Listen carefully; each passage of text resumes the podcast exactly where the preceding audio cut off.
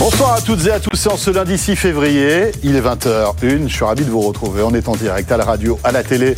Bienvenue dans Tech Co, vos deux heures de tech, une nouvelle semaine qui commence et vous allez voir encore une fois une actualité très riche euh, pour euh, ce lundi avec au sommaire de Tech Co, eh bien, euh, des objets connectés qui deviennent de plus en plus intelligents grâce eh bien, à une start-up qui s'appelle Green Waves et qui vient de lever 20 millions d'euros. On en parle dans quelques instants.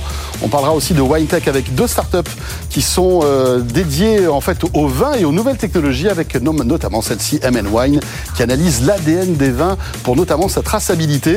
Et puis comme nous sommes lundi, évidemment on reviendra sur le débrief de l'actu tech de ce début de semaine 20, 21h 21h40 avec nos experts. On reviendra sur toute l'actu de ces derniers jours. Voilà quelques-uns des sujets qu'on évoquera ensemble.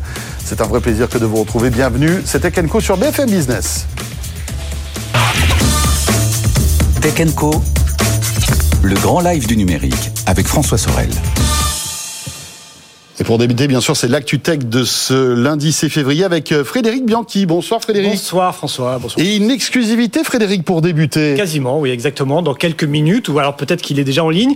Sundar Pichai, le patron de Google, va annoncer le lancement prochain de son chat GPT version Google, c'est-à-dire cet agent conversationnel hein, basé sur une intelligence artificielle. Chat GPT, depuis quelques semaines, on l'utilise tous et on est assez fasciné par les capacités que propose. Ça déchaîne en tout cas les, passions. Ça hein, déchaîne les passions. On va voir les, les, les, euh, les autorités veulent déjà s'en saisir. Eh bien, Google, évidemment, ne pouvait pas rester sur le bord de la route.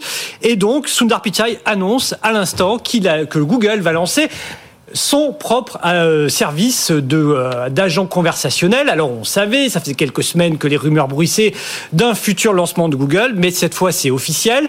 Ça va s'appeler Bard. Ce sera lancé alors dans un premier temps pour un public de testeurs, un public un peu de spécialistes. Hein. donc ce sera pas le très grand public qui aura accès à Bard. C'est très malin hein, de la part de Google. Comme ça au moins ils vont limiter la casse Exactement. sur les usages de cette intelligence artificielle et voir comment en fait ces testeurs s'en servent en quelque sorte. Voilà, ils vont, ils vont voir un petit peu les limites, savoir s'il y a des choses un peu à corriger. On se souvient des écueils lancés, euh, des écueils de produits équivalents lancés par Microsoft il y a quelques années. Ça s'était pas très bien passé.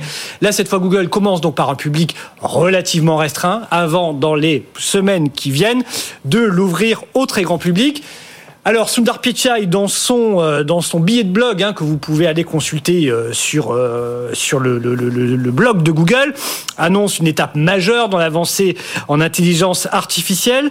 Donc il annonce le lancement de ce service conversationnel qui sera basé sur la MDA qui est le Language Model for Dialogue Applications qui était un service développé en interne par Google lancé en 2021 et donc c'est ce service d'intelligence artificielle qui soutiendra cet agent conversationnel. Alors il peut vous aider je lis en même temps que vous, hein. il peut vous aider à expliquer les découvertes, euh, les récentes découvertes de la NASA, euh, euh, avec le télescope James Webb, un enfant de 9 ans, vous renseigner sur les meilleurs attaquants du football actuel, vous proposer un entraînement spécifique pour vous améliorer. Petite pique au passage à ChatGPT. Hein, Sundar Pichai indique que toutes les informations qui pourront être données par Bard seront actuelles, à la différence de ChatGPT, dont l'information limite en 2021. ChatGPT ne peut pas vous dire qu'il a gagné la Coupe du Monde 2022.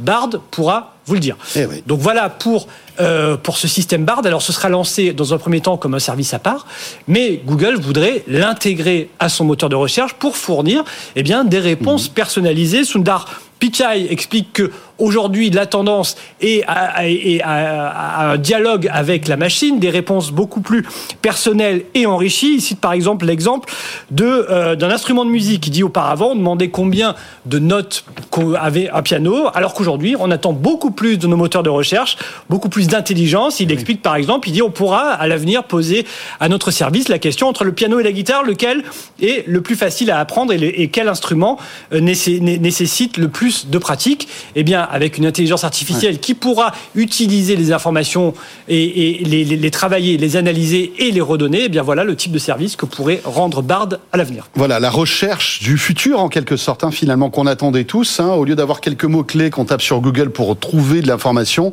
Information créée par les autres, là, c'est l'IA qui va créer sa propre information. C'est ça. En fonction des et vous pourrez écrire donc des, des requêtes longues et poser de vraies questions sur Google, et Google vous répondra Imaginez le jour où on connecte ça à l'assistant vocal. À un assistant vocal, oui. Ça va être très, très, très impressionnant. Alors, petite précision, dans un premier temps, Bard ne sera disponible qu'en anglais. Hein, Ça, il faut le préciser. Alors, la, d'autres langues, on espère le français, arriveront rapidement, à la différence de ChatGPT, avec lequel on peut converser en, français. Mm, mm. Mais voilà, on attendait évidemment Google là-dessus et euh, le service donc devrait être disponible en tout cas, on l'espère pour nous, grand public, dans les semaines qui viennent. Donc, ça s'appelle Bard.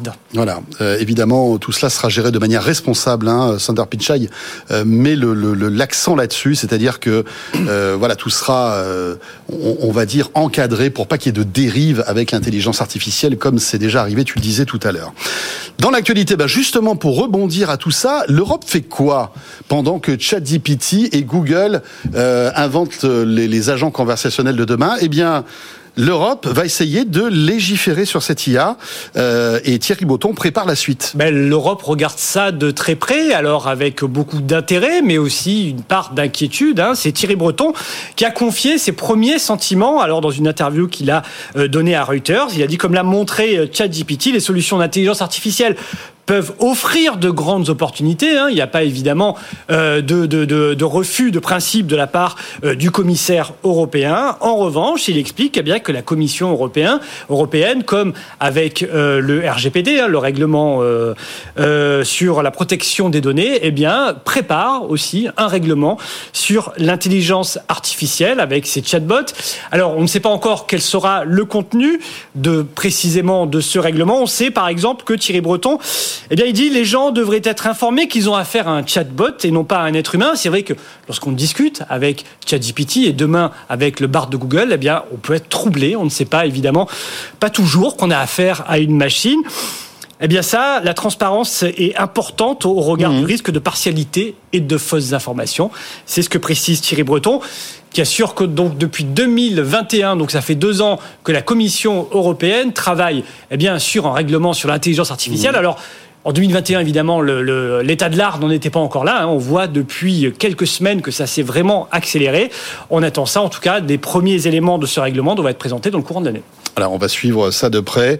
Dans l'actualité aussi, c'est l'arrivée de Twitter Blue en France. Frédéric Bianchi, on va pouvoir s'abonner euh, donc et payer le service Twitter pour un, un, service, on va dire augmenté en quelque sorte, hein, avec oui. pas mal de, de services avec gratuits. 8 euros par mois pour les tout à fait usagers grand public. Voilà euh, et des badges de certification qui arrivent mais qui coûtent très très cher pour les entreprises. Ça c'est pour les entreprises. Oui, alors ça n'a pas été encore dévoilé officiellement euh, par Twitter, mais il y a eu des informations qui ont fuité sur les réseaux sociaux, hein, notamment du journaliste Matt Navarra ben, qui dévoile un échange entre Twitter et une entreprise. Donc on sait que les badges de certification dorés, donc ce sont les badges pour ah oui. les entreprises, hein, pour les euh, pour les conglomérats et pour voilà, devraient coûter eh bien 1000 dollars, 1000 dollars pour l'entreprise pour avoir son badge doré. Donc voilà, ce sera plus cher que les 8, 8 dollars, 8 euros pour euh, le grand public. Et surtout, si vous faites partie de l'organisation concernée, hein, qui a payé pour 1000 euh, dollars, ben vous pourrez avoir, vous, un badge qui vous liera à l'entreprise. Donc ce seront des Verified for Organizations. Euh, ah oui, d'accord. C'est le badge qui stipulera que je suis employé de la société Exactement. qui a le badge or. BFM Business pourra, par exemple, avoir son badge doré. Et eh bien, François Sorel pourra être affilié à BFM Business, à condition toutefois que BFM Business paie 50 dollars pour pour t'affilier. Voilà le business ah oui, model. 50 dollars par salarié. 50 dollars en fait. par salarié. Ah voilà. Ça fait beaucoup. Donc, on peut considérer qu'évidemment, ce seront certainement que les, les, les dirigeants des entreprises hein, qui seront affiliés. Hein. Une entreprise ne va pas, probablement pas affilier ses, euh, ses milliers de salariés. Donc voilà, 1000 dollars par mois pour les entreprises pour avoir ce badge doré et 50 dollars supplémentaires par mois pour les salariés. On attend que Twitter confirme, mais c'est en tout cas les nouveaux tarifs pour avoir son petit badge coloré. La purge dans la tech américaine se poursuit. Oui. Frédéric, avec euh, eh bien Dell qui, à son tour, annonce la suppression de milliers d'emplois. Oui, alors ça c'était attendu Dell. On sait que le marché du PC s'est retourné après avoir flambé en 2020-2021 avec le Covid. Eh bien Dell annonce euh, aujourd'hui la suppression de 5% de ses effectifs, 5% de ses effectifs. Alors Dell, c'est une très grosse entreprise, hein, 130 000 employés, donc 5%, ben, ça fait près de 6 700 postes qui vont être euh, supprimés. Alors Dell avait fait des efforts de réduction de coûts, hein, voyant que le marché s'était retourné. Eh bien, ça ne suffit pas. Ça ne suffit pas. Dell avait beaucoup embauché ces deux dernières années pour suivre la demande. Malheureusement, les ventes de produits, que ce soit ordinateur de bureau, ordinateur portable, station de travail, après le boom des années Covid, eh bien, c'est retourné, moins 10% pour la vente de matériel. Donc Dell se sépare de 6% de ses effectifs. On en est à 88 000, 88 000 licenciements dans tiens la le tech. compteur à jour, en fait. Je tiens le compteur 88 000 sans compter d'elle, donc euh, 88 000 plus 6 600. On approche tout doucement les 100 000 suppressions de postes depuis le début de l'année seulement hein, dans le monde de la tech. Ouais, ça bouge beaucoup. Euh, est-ce qu'on est à la fin de cette purge ou est-ce qu'on on va avoir encore de mauvaises On aura surprises certainement quelques encore mauvaises surprises, même si les plus grosses entreprises de la tech ont déjà annoncé des gros plans massifs de licenciement. Merci beaucoup Frédéric. Frédéric Bianchi, donc euh, au micro de BFM Business pour euh, l'actu de ce lundi 6 février. Et vous restez avec nous, on revient dans un instant avec une belle boîte qui vient de lever 20 millions d'euros pour produire en fait euh, des puces qui rendent intelligents les objets connectés et tout cela en consommant très peu d'énergie. Euh, on vous explique ce miracle avec euh, mon invité Loïc Létard dans une minute. À tout de suite. Tech Co, le grand live du numérique avec François Sorel. Le retour de Tech Co sur BFM Business. Tiens, encore une start-up qui a fait son déplacement au CES de Las Vegas. Il s'agit de Green Waves. Alors, on va pas parler du CES avec Green Waves, mais plutôt d'une belle levée de fonds de 20 millions d'euros. Et Loïc Lietard, le PDG de cette société, est mon invité. Bonsoir Loïc. Bonsoir. Donc PDG de Green Waves Technologies, euh, basé à Grenoble, fondé en 2014. Euh, et voilà, je disais que votre particularité, c'est de rajouter des, des petites puces à des objets connectés pour les rendre intelligents, en tout cas leur donner de nouvelles fonctionnalités. Avec une spécialité dans l'audio, mais pas que. Alors, présentez-nous Green Waves, Oui, s'il vous plaît. Nous, on est une société sans usine, donc fabless, qui conçoit et vend des, des processeurs. comme on dit, c'est ça? Enfin, on vend des produits à la fin, donc on ne vend pas qu'un service. hein, on vend des produits, donc on a la vision du marché, on développe, on a la vision de la technologie, on la développe, et après on vend ça. Et on adresse, donc on fait des, des processeurs qui ont deux caractéristiques. Elles ont beaucoup de puissance de calcul, à la fois d'intelligence artificielle, c'est un grand mot, c'est une autre façon de faire des algorithmes, et de traitement du signal beaucoup plus classique, et, et aussi de combiner ces deux, ces deux technologies. Et on les met dans deux types de- d'objets. Donc le premier, ce sont les oreillettes sans fil, que la, la plupart d'entre nous maintenant ont, et à l'horizon Des trous de- wireless Absolument. À l'horizon de 2025, on pense que ce marché-là, en nombre d'unités par an, sera supérieur au marché des smartphones. Donc c'est considérable. On en aura probablement plus qu'un chacun. Avec de plus en côté. plus de technologies à l'intérieur. Absolument. hein, de- Je reviendrai sur, sur les cas d'usage. Et le deuxième, ce sont les objets connectés plus classiques, euh, comme des caméras intelligentes, mais avec qui sont toujours très spécialisés. Je vous donnerai quelques exemples.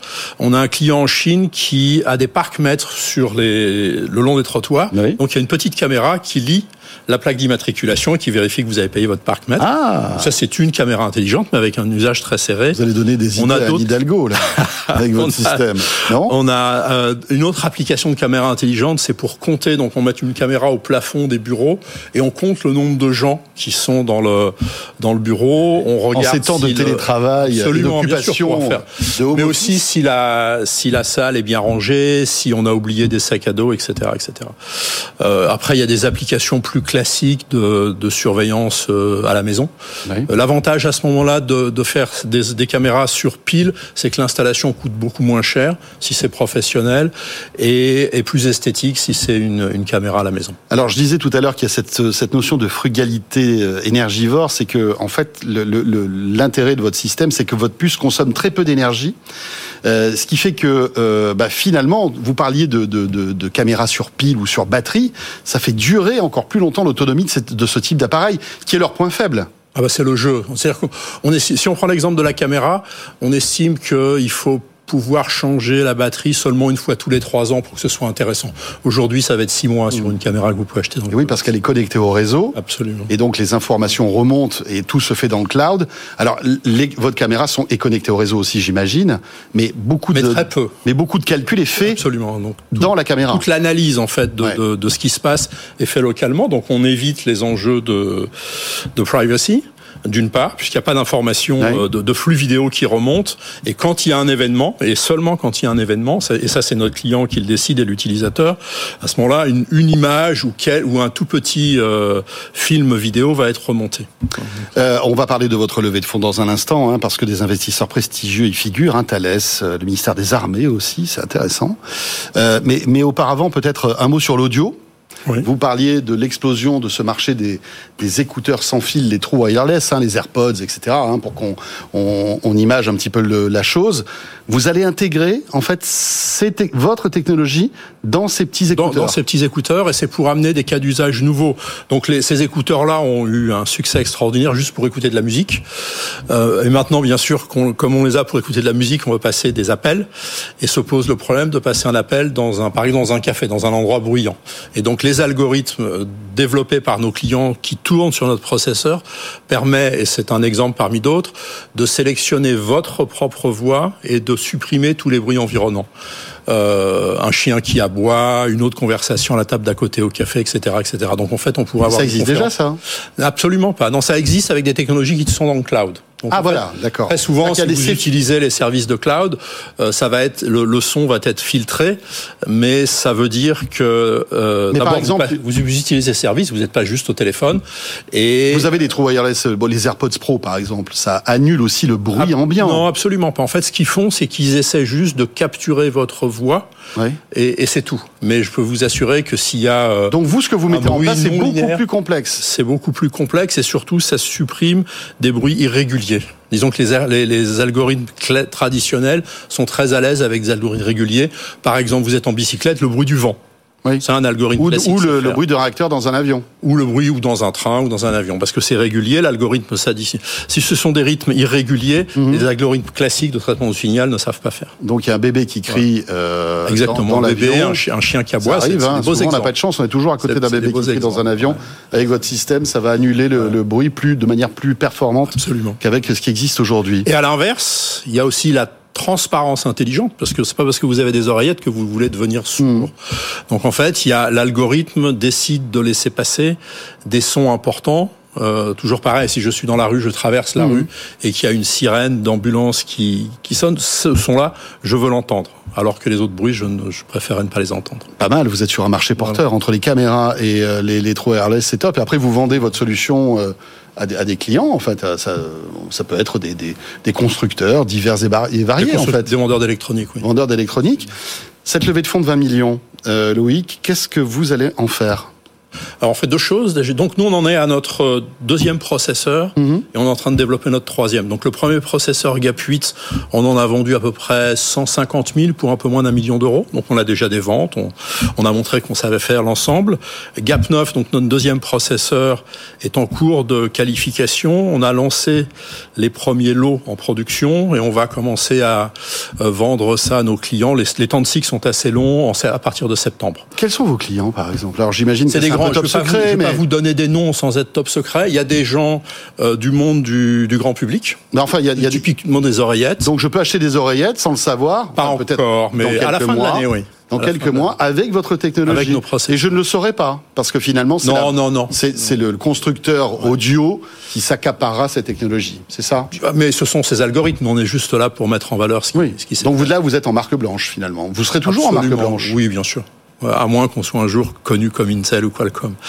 Euh, donc pour les oreillers, donc c'est là typiquement du grand public. Après, on a dans le dans l'IoT, dans les objets connectés, on a deux types de clients. On a des clients aussi grand public, donc ils vont faire mmh. des caméras que vous pourrez acheter au supermarché, et des, des clients B2B, euh, donc qui vont l'exemple de du, du, du, du parc maître dans, dans les rues en Chine. on en a pas bien des caméras pour des, des services euh, de surveillance à la maison où finalement vous achetez le service et, et le la société qui vous vend le service vous installe des équipements chez vous.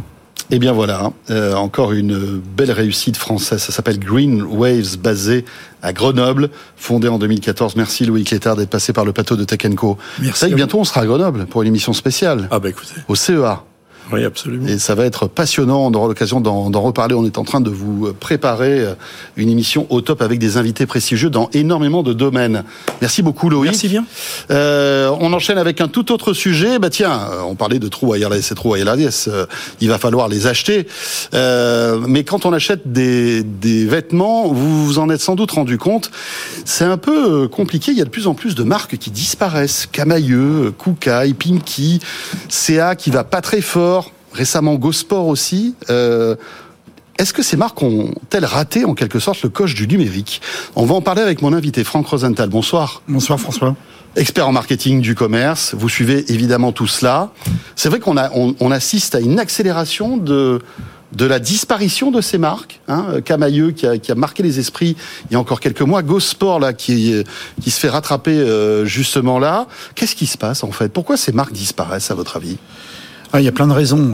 Euh, il y a des raisons notamment sur le sur le sur le digital et le, et le virage numérique qu'ils ont raté. Donc on va reparler de ça. Mais euh, il y a plein de raisons. D'abord, c'est un marché qui va mal depuis assez longtemps et dont les difficultés du Covid n'ont fait qu'accélérer la crise. Voilà. Donc je veux juste citer un chiffre. Hein, en 2020, le marché dans son ensemble alors que le e-commerce progresse fortement et on comprend pourquoi puisque les magasins étaient fermés, donc ça on l'a vu sur tous les marchés.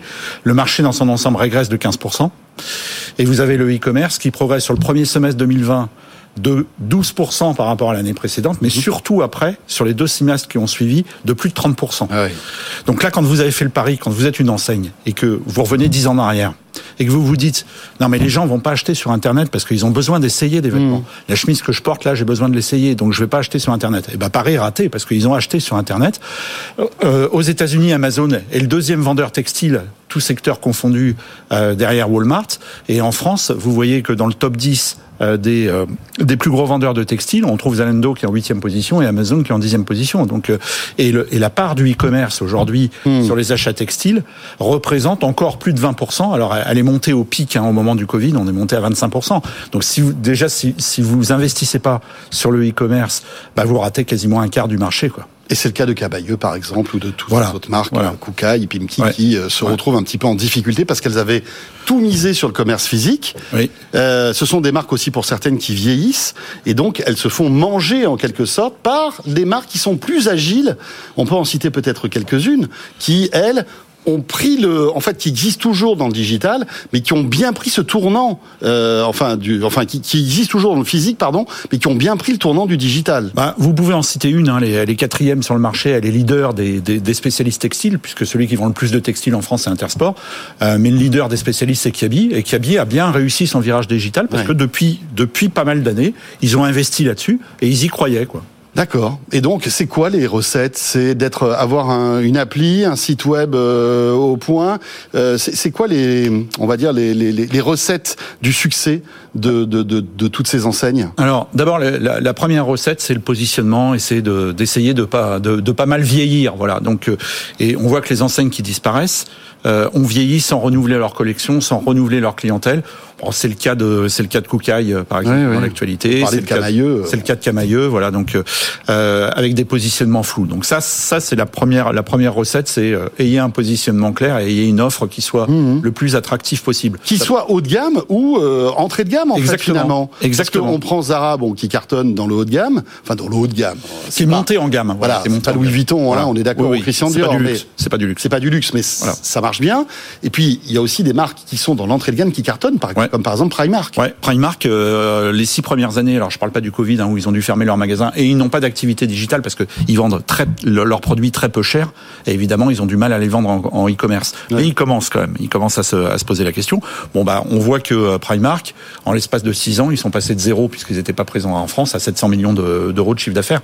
Donc ça les, ça les met déjà dans une position intéressante. Quoi. Avec une, une stratégie d'ouverture de magasins pour Primark en 2023 et 2024 qui est assez impressionnante. Hein. Voilà. Et en fait, au, au, même moment où il y a eu ce, ce, ce raté sur le virage numérique et de se dire maintenant finalement les gens vont pas acheter ni en textile ni en chaussures euh, des produits sur Internet. Ils ont fait exactement le contraire, donc il y a ce premier raté-là. Et en plus, ils ouvrent des magasins.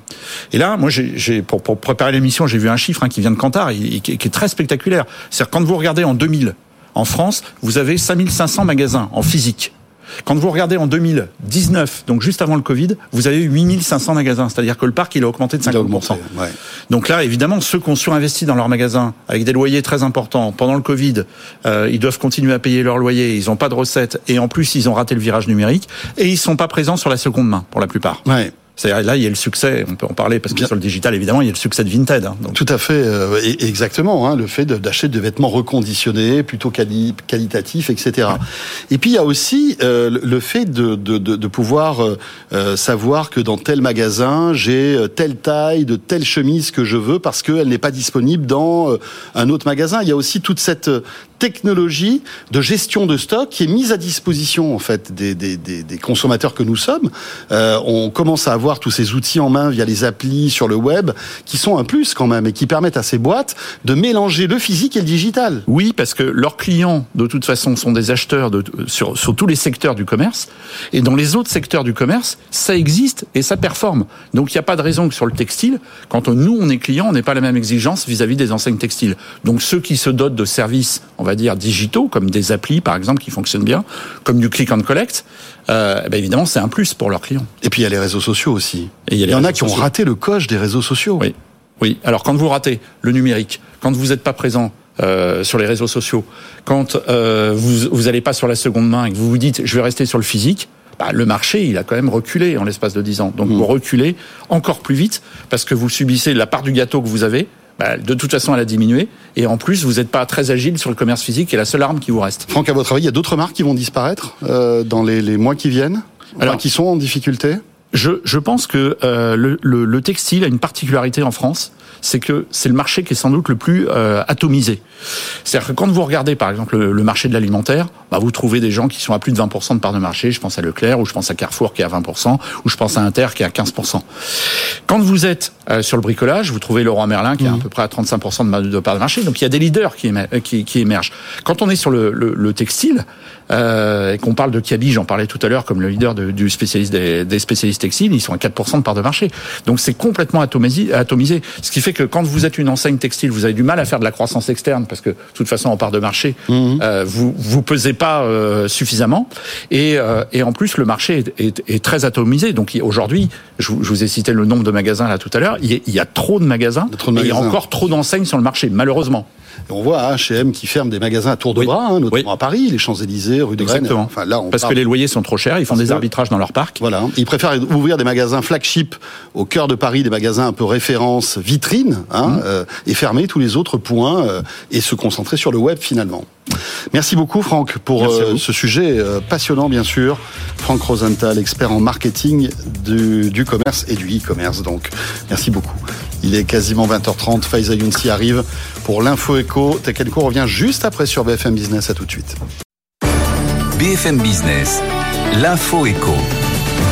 20h31 sur BFM Business. Merci d'être avec nous. L'info éco, c'est avec Faiza Younsi. Bonsoir Faiza. Bonsoir François. Bonsoir à tous. À la une ambiance tendue à l'Assemblée nationale pour le premier jour d'examen de la réforme des retraites. Les députés ont rejeté tout à l'heure une demande de référendum du Rassemblement national et une motion de rejet de la France insoumise à la veille d'une troisième journée de grève nationale. La première ministre était à Paris-Saclay pour inaugurer le Centre international de recherche de Danone et pour Elisabeth Borne, le gouvernement a déjà fait des concessions sur le texte. Je ne pense pas qu'on campe sur nos positions. Vous savez, on avait un projet dans la campagne présidentielle, une retraite à 65 ans. On a écouté, on a eu des mois de discussion, de dialogue avec les organisations syndicales et patronales.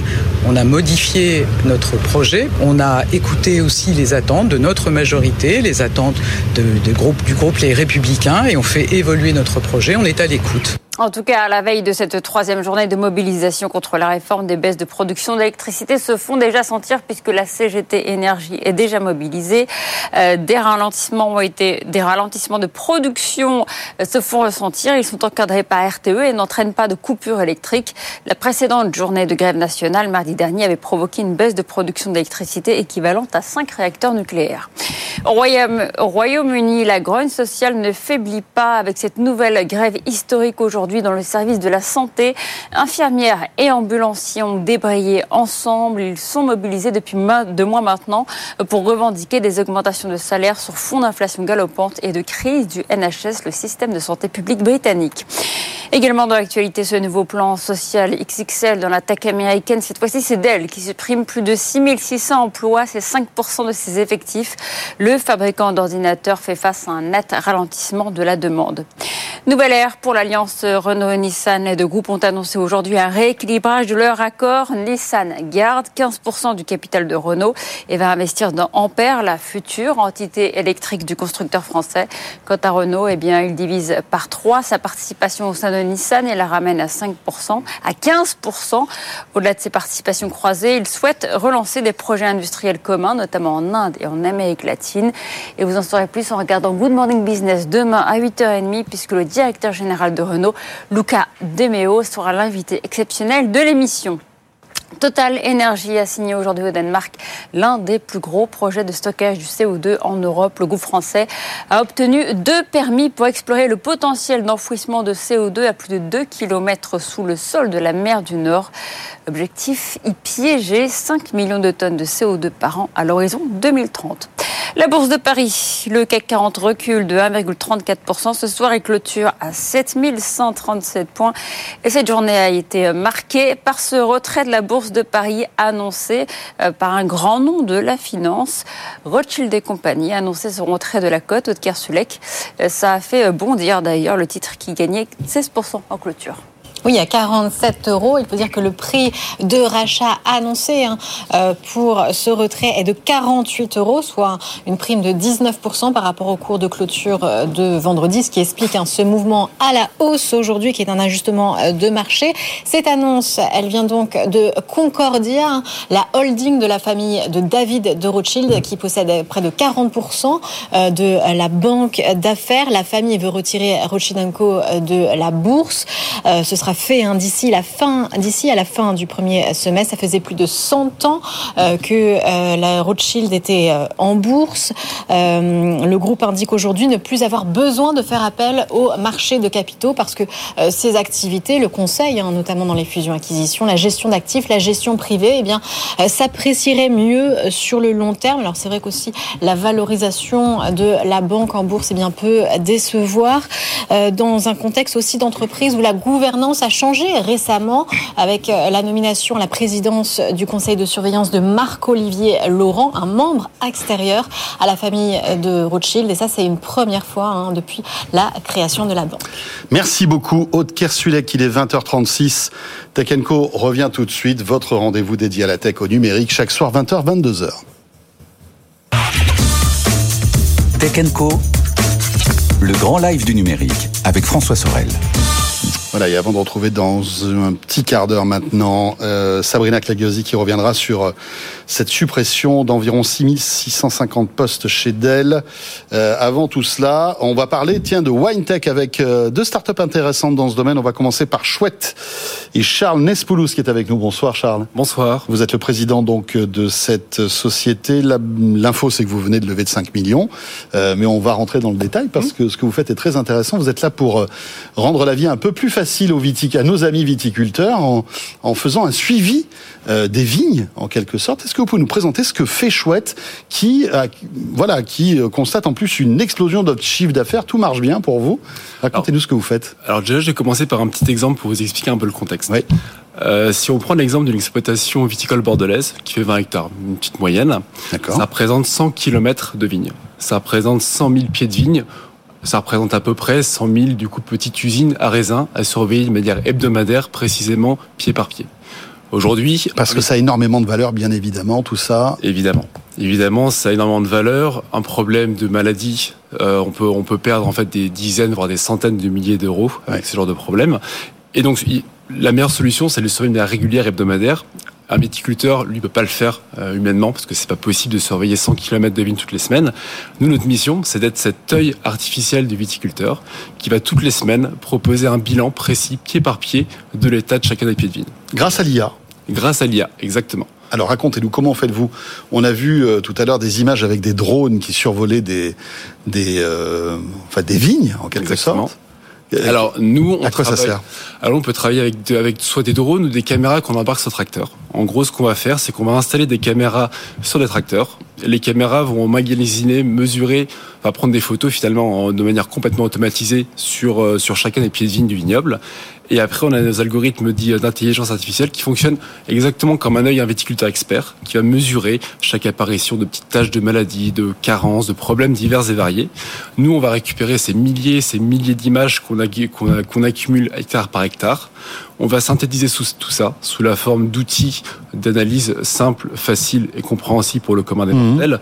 Sous forme de cartes après Comment Exactement. On fait, on fournit ça sous la forme de cartographies qui sont accessibles sur notre plateforme web, ou alors, euh, ou alors on fournit un certain nombre de conseils, de recommandations par exemple, on est capable de donner aux viticulteurs la quantité exacte de produits qu'il faudrait mettre dans les champs pour avoir, la protection optimum tout en économisant un nombre plutôt important de produits phytosanitaires et de fertilisants, et de fertilisants également.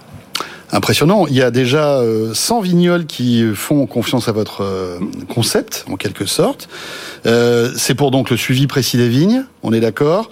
20 000 hectares donc que vous surveillez, mmh, ça commence à faire pas mal, hein, mine de rien. et vous, vous êtes aussi eh bien au cœur d'une association, d'une ascension pardon fulgurante plus 300% de chiffre d'affaires en 2022 par rapport à 2021 Oui, tout à fait, ouais. Euh, une des raisons qui a fait que ça a progressé, c'est notamment les caméras qu'on met sur tracteur. C'est une nouvelle une nouveauté qu'on a mis cette année en place. Pourquoi? Parce que les drones avaient leurs limites, c'est-à-dire qu'il fallait les piloter. Ça prend du temps et les viticulteurs sont sur le terrain, pas forcément le temps. Ah, parce que ce sont les viticulteurs qui pilotaient les drones? Exactement. Eh exactement. Donc ça, c'était la limite de l'exercice. Donc là, on a réglé ce problème-là avec des caméras qui Très bonne idée, permanence de la donnée tout le temps, tout le temps, tout le temps. Un peu comme des dashcams sur les véhicules. C'est exactement la même chose. Hein. c'est exactement le même concept. Et donc, les, les, les caméras sont connectées à quoi, en quelque sorte? Comment récupérez-vous les données pour les analyser? Bah, les données, en fait, on les récupère de manière assez simple.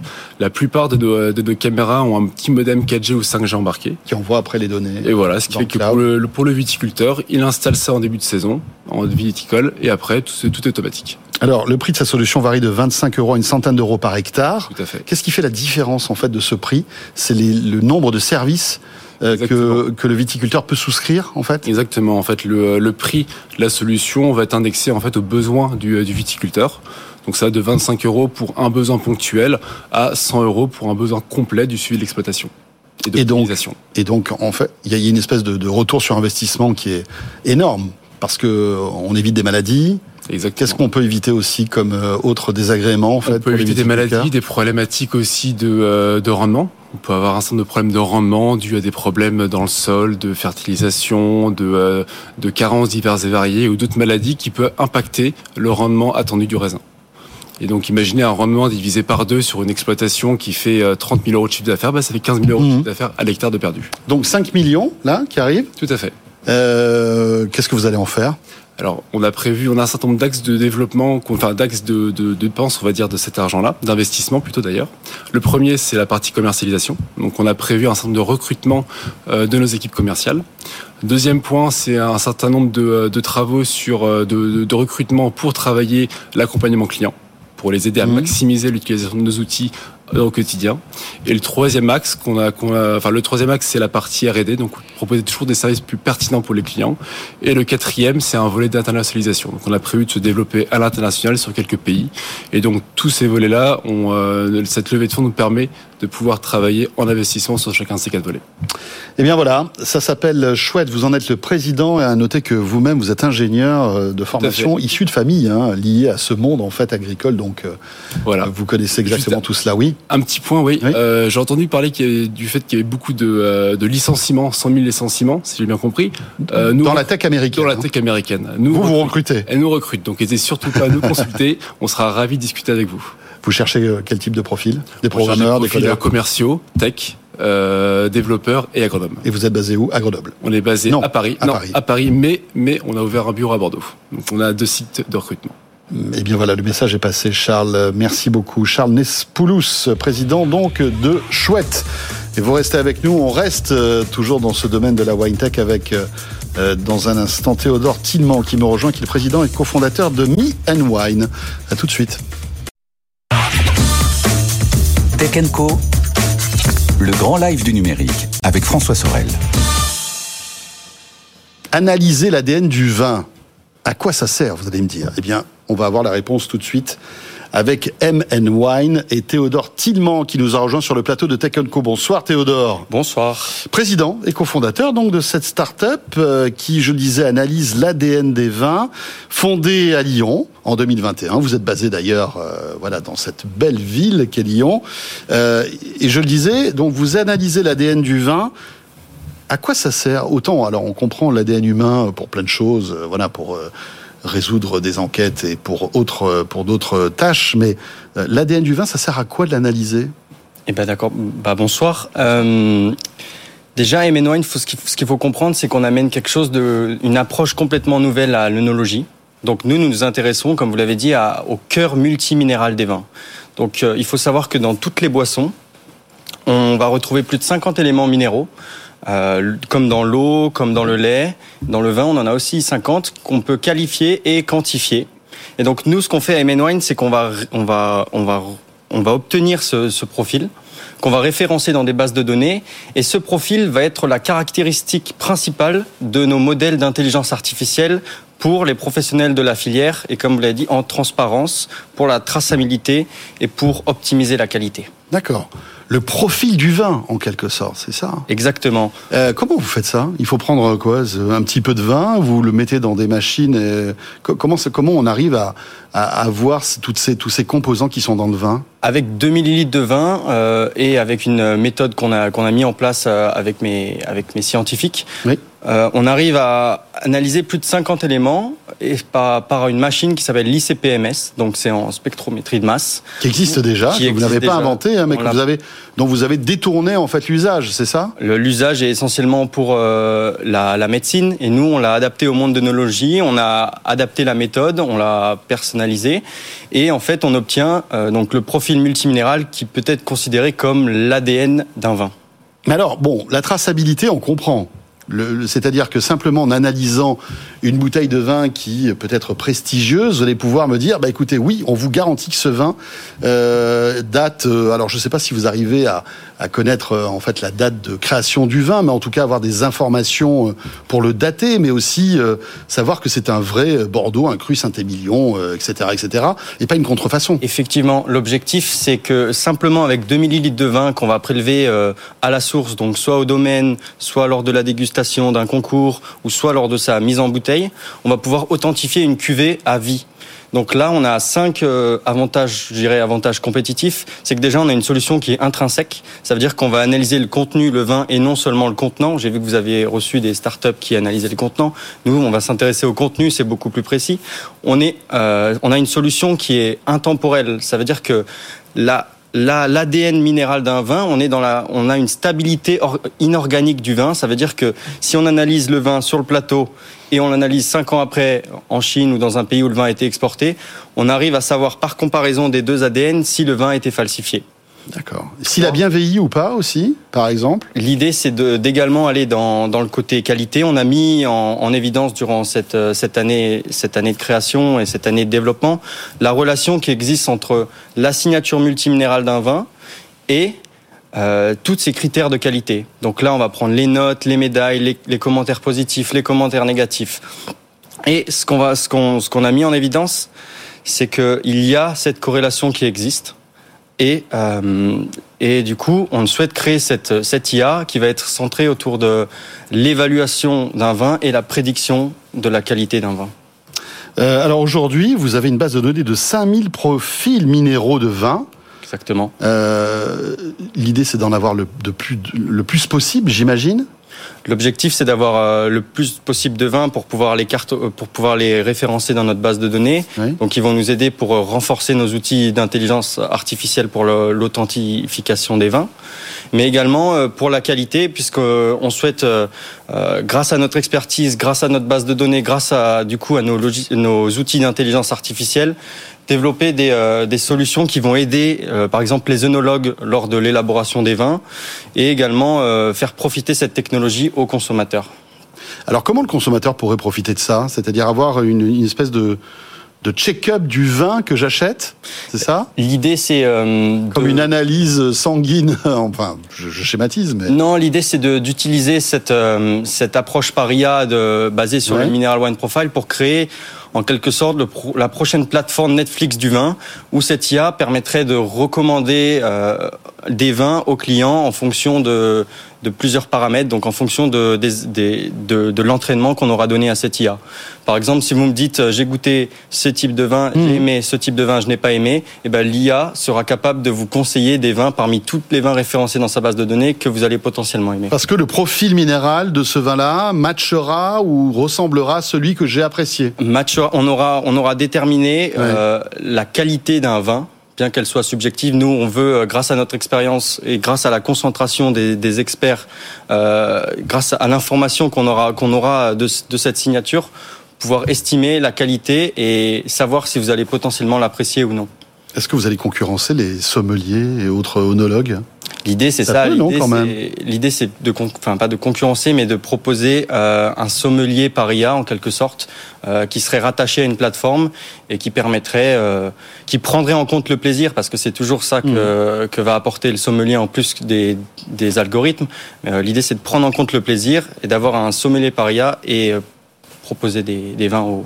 Théodore, aujourd'hui, vous vous attaquez au vin, mais en fait, vous pourriez analyser d'autres liquides finalement. Effectivement, on a, on a breveté. Ça aurait du sens d'analyser, euh, je sais pas moi, les eaux minérales, les bières. Euh, ou d'autres alcools Bien sûr, bien sûr. Euh, toutes les boissons sont possibles et euh, notre technologie marcherait sur toutes les boissons possibles. Le vin, on a la chance d'avoir un produit qui est à forte valeur ajoutée. Il y a beaucoup de différences entre des vins de plus ou moins bonne qualité, beaucoup de différences de prix. Donc c'est pour ça qu'on s'est spécialisé dans, dans, cette filière. Mais euh, bien sûr que notre technologie est applicable à l'ensemble des boissons. Voilà, la biotechnologie au service du vin, finalement, c'est ça. Hein? Exactement. Ça s'appelle M Wine, fondé donc euh, en 2021 à Lyon. Merci beaucoup, Théodore Tillemand. Merci à vous. Bonne soirée. Euh, et tout de suite, euh, bientôt 21h, on retrouve Sabrina Cagliozzi depuis New York. Tech Co. What's up New York?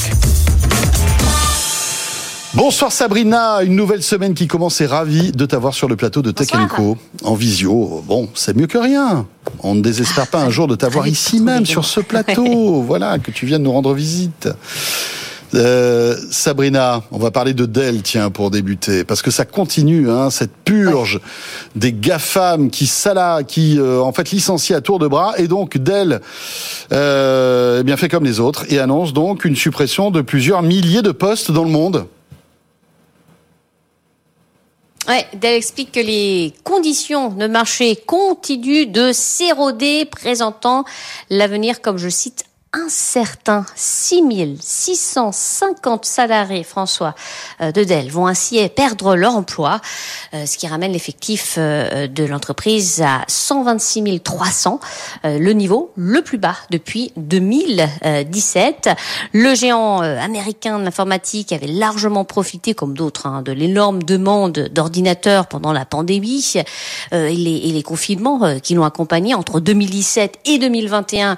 son personnel est passé de 138 000 à 165 000. Alors depuis la situation, on le sait, a bien changé avec un décrochage donc du marché des PC consécutive à ces deux années de très très forte croissance 2020-2021 euh, qui avait euh, été marquée donc par cette fièvre acheteuse dans le siège de la pandémie. Les ventes d'ordinateurs avaient atteint leur plus haut niveau depuis 10 ans. Cette euphorie euh, appartient désormais au passé. Les ventes d'ordinateurs ont reculé de façon significative significative. Le cabinet d'analyse Gartner fait état d'une baisse de 28 euh, des ventes au euh, trimestre euh, écoulé. bon, sur le quatrième trimestre 2022, celui des fêtes. bon, c'est selon IDC Dell qui souffre le plus de la situation, avec un plongeon de 37% de ses livraisons d'ordinateurs. or, selon l'agence Bloomberg, 55% des revenus de l'entreprise dépendent des ventes de PC.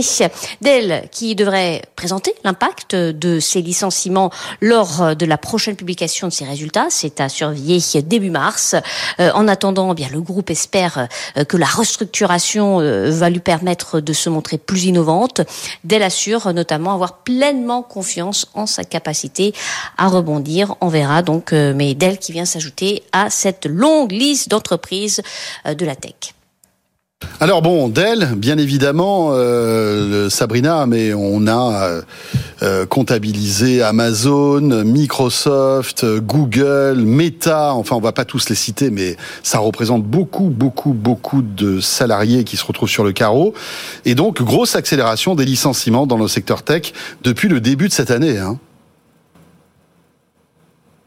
Ouais, ouais, ouais, effectivement, là, c'est euh, les GAFAM, les fabricants d'ordinateurs. Personne vraiment n'est euh, n'est à l'abri.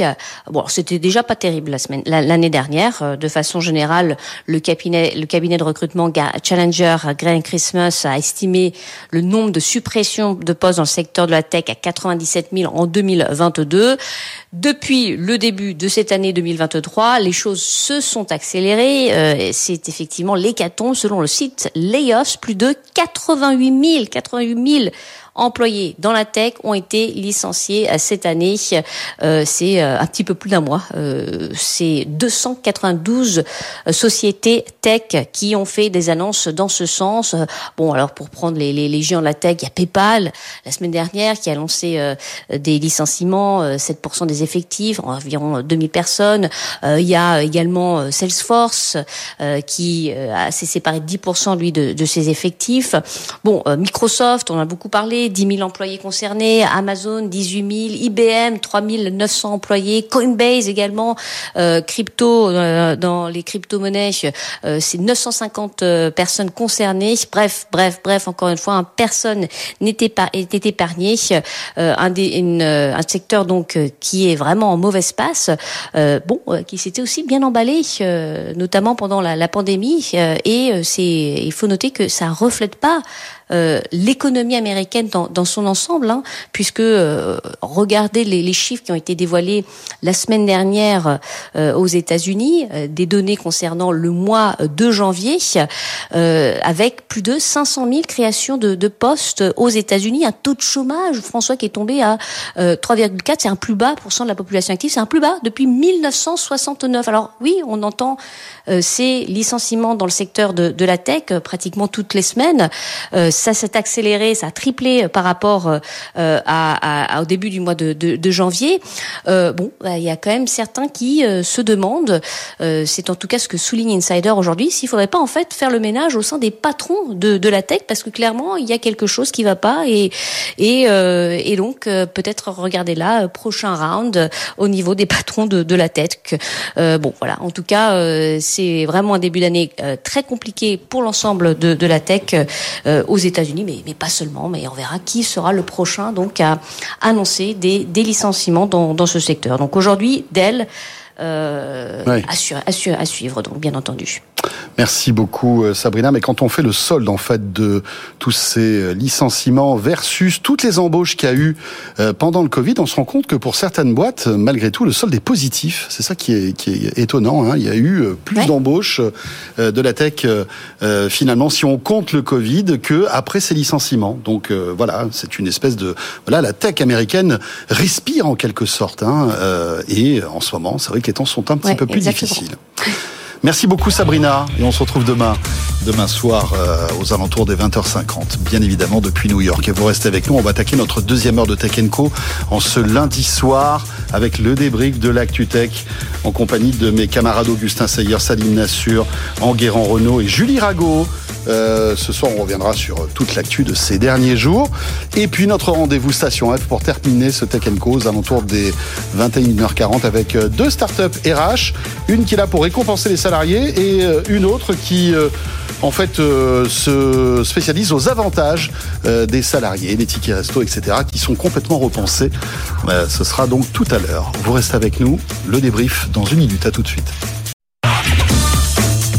Tech Co le débrief de la tech. Voilà le retour de Tech sur BFM Business et euh, c'est vrai que nos invités viennent de s'installer et pendant la pub ont commenté l'actu euh, avant qu'on soit vraiment à l'antenne et on se disait qu'il y avait beaucoup de choses ce soir à évoquer. Avec sur le plateau de Tech Co Julie Rago. Bonsoir Julie. Bonsoir François, bonsoir tout le monde. Journaliste à Tech Co euh, dont c'est le premier débrief. Eh bien bah, welcome. Il faut une première à Il faut une première à bah. Julie. première aussi pour Enguerrand Renault. Bonsoir Enguerrand. Bonsoir. Alors on se depuis des années, pour tout vous dire. Exactement.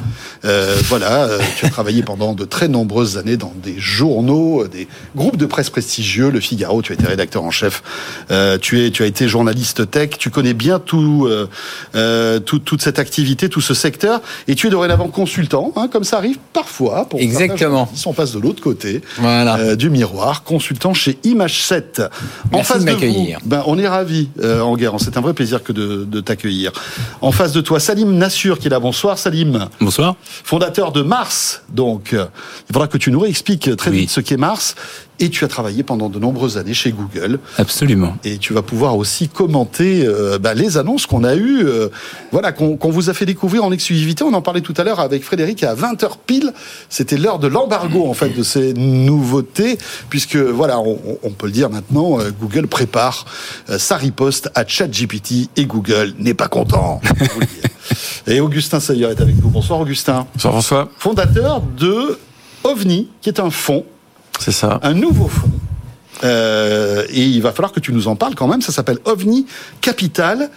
Qu'est-ce que c'est que ce fonds Ok. Alors on annonce aujourd'hui donc la- le premier closing de Vnik. Aujourd'hui. Ouais, c'est ça. Parfait. On exclut aujourd'hui premier closing de notre fonds de 50 millions d'euros. On annonce un closing de 15.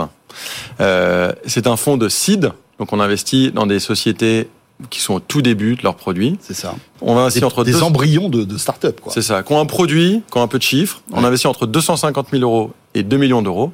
Et en fait, là où notre thèse est intéressante, euh, on a une conviction qu'on est à l'aube de la troisième révolution de la French Tech française.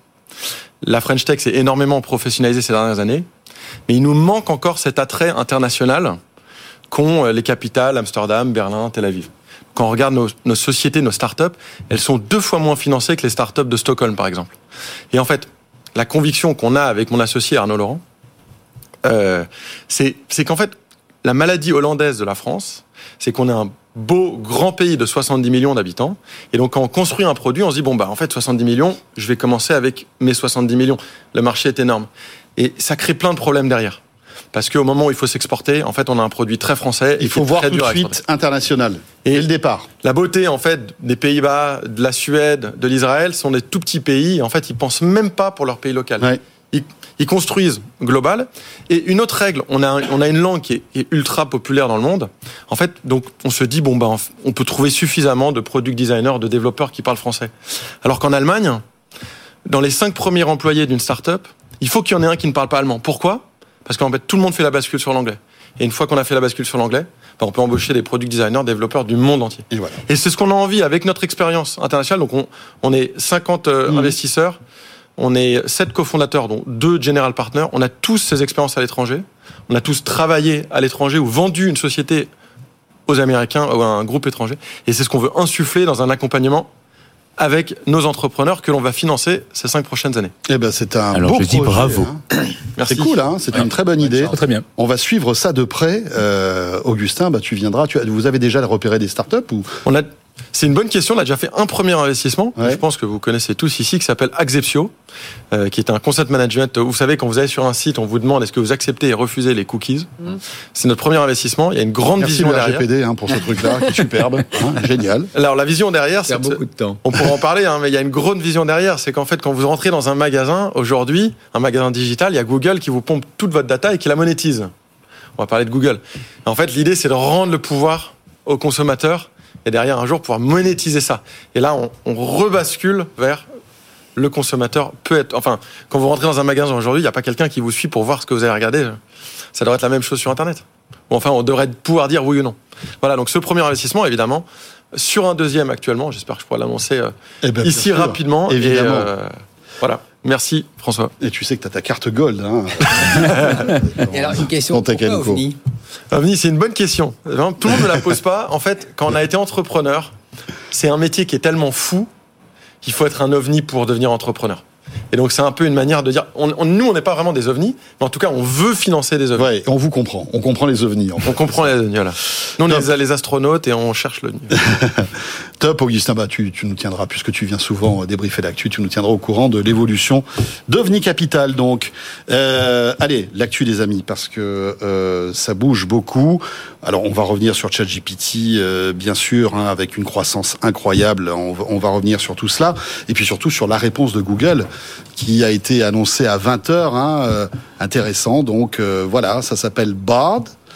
Euh, Enguerrand, tu as suivi ces news hein, qui viennent de tomber. euh, Exactement. Voilà, Sundar Pichai qui a publié un billet de blog hein, sur le, le blog de Google pour expliquer un petit peu la riposte en fait de Google à La riposte de Google, il avait déjà prévenu lors de la présentation des résultats euh, trimestriels de Google qu'il allait effectivement avoir une réponse très rapide.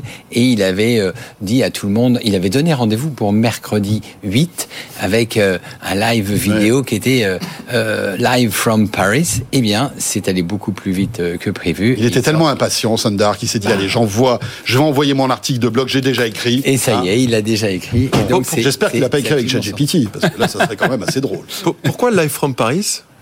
Parce que, parce que, euh, en fait, euh, eh bien, Google a choisi la France pour annoncer ses nouveautés en matière d'IA, Mm. et ce sera donc euh, demain. Demain, je Demain, Demain, demain. hein. Non, après-demain. Après-demain. Après-demain, mercredi. c'est- ce Mercredi. disait. Non, non, mais ils ont, Et- ils ont des grands centres de recherche euh, en France, Ouais. à Zurich, et puis euh, en Grande-Bretagne avec euh, DeepMind. Oui, tu. Ils ont investi un, un centre de recherche en France. Ouais. euh, il y a vraiment un, un immeuble Mmh. dédié à l'intelligence artificielle euh, à Google, rue de Londres.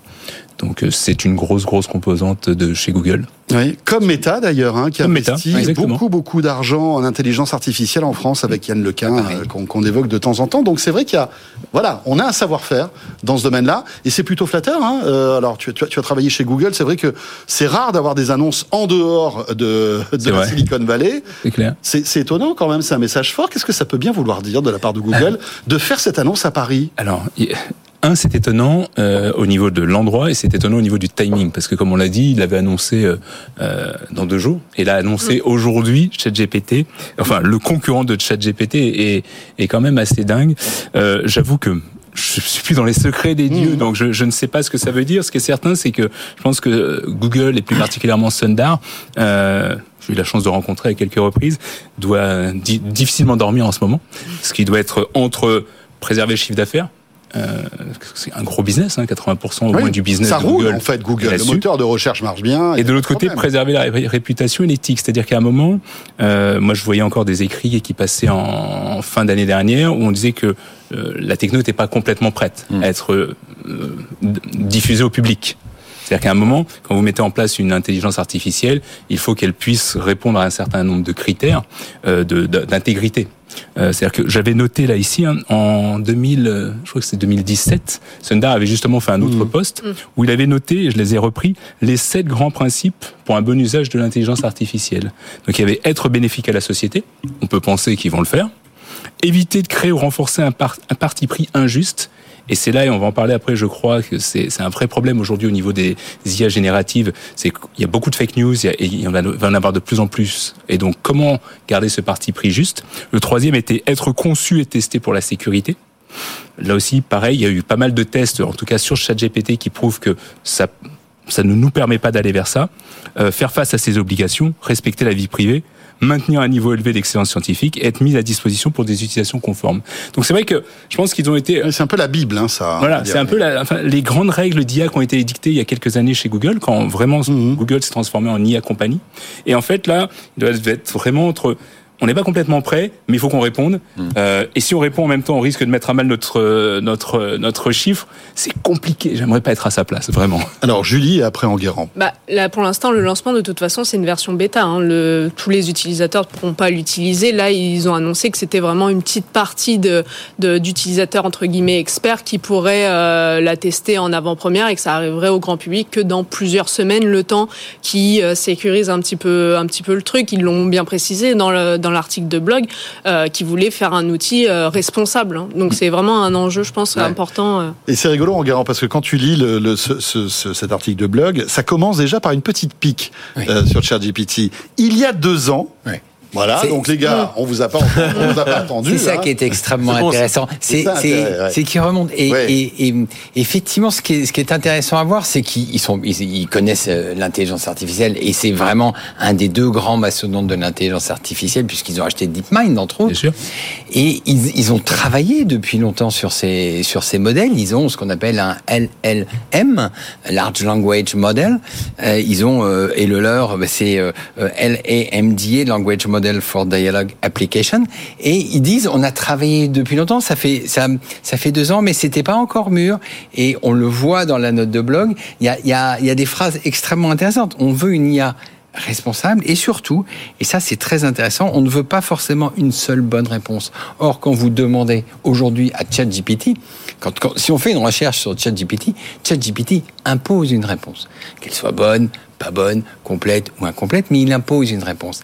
Et le modèle économique de Google, ça va être de laisser encore mmh. beaucoup de, de, réponses. Il y a deux choses. Il y a le modèle économique, ça c'est vrai, on en a parlé, mais il y a aussi le, le côté juste et fiable en fait. Est-ce que finalement on peut penser que dans le monde il y ait une seule bonne réponse? Sinon tu, tu es non. dans un monde qui est très manichéen en fait. non, c'est vrai. Donc, et ça va beaucoup se jouer là-dessus. C'est important de se dire est-ce qu'à un moment on, peut, on est obligé d'avoir une seule bonne réponse? Et ça ce sont des vrais problèmes éthiques qui ne sont pas résolus encore. Oui, bien sûr. Ils sont, ils sont un peu poussés à la roue pour se dire ah, bon ok il faut qu'on sorte quelque chose. Et quand il y a plusieurs réponses, comment l'IA va-t-elle choisir telle ou telle réponse? C'est ça finalement. Oui, puis en, moi je, tu vois, je, je, vais vous donner une news. Hein. Euh, L'autre jour j'ai testé sur ChatGPT euh, et, et j'ai demandé qui est le fondateur de euh, Wanadu. Parce qu'il se trouve que j'étais au tout début de Wanadu.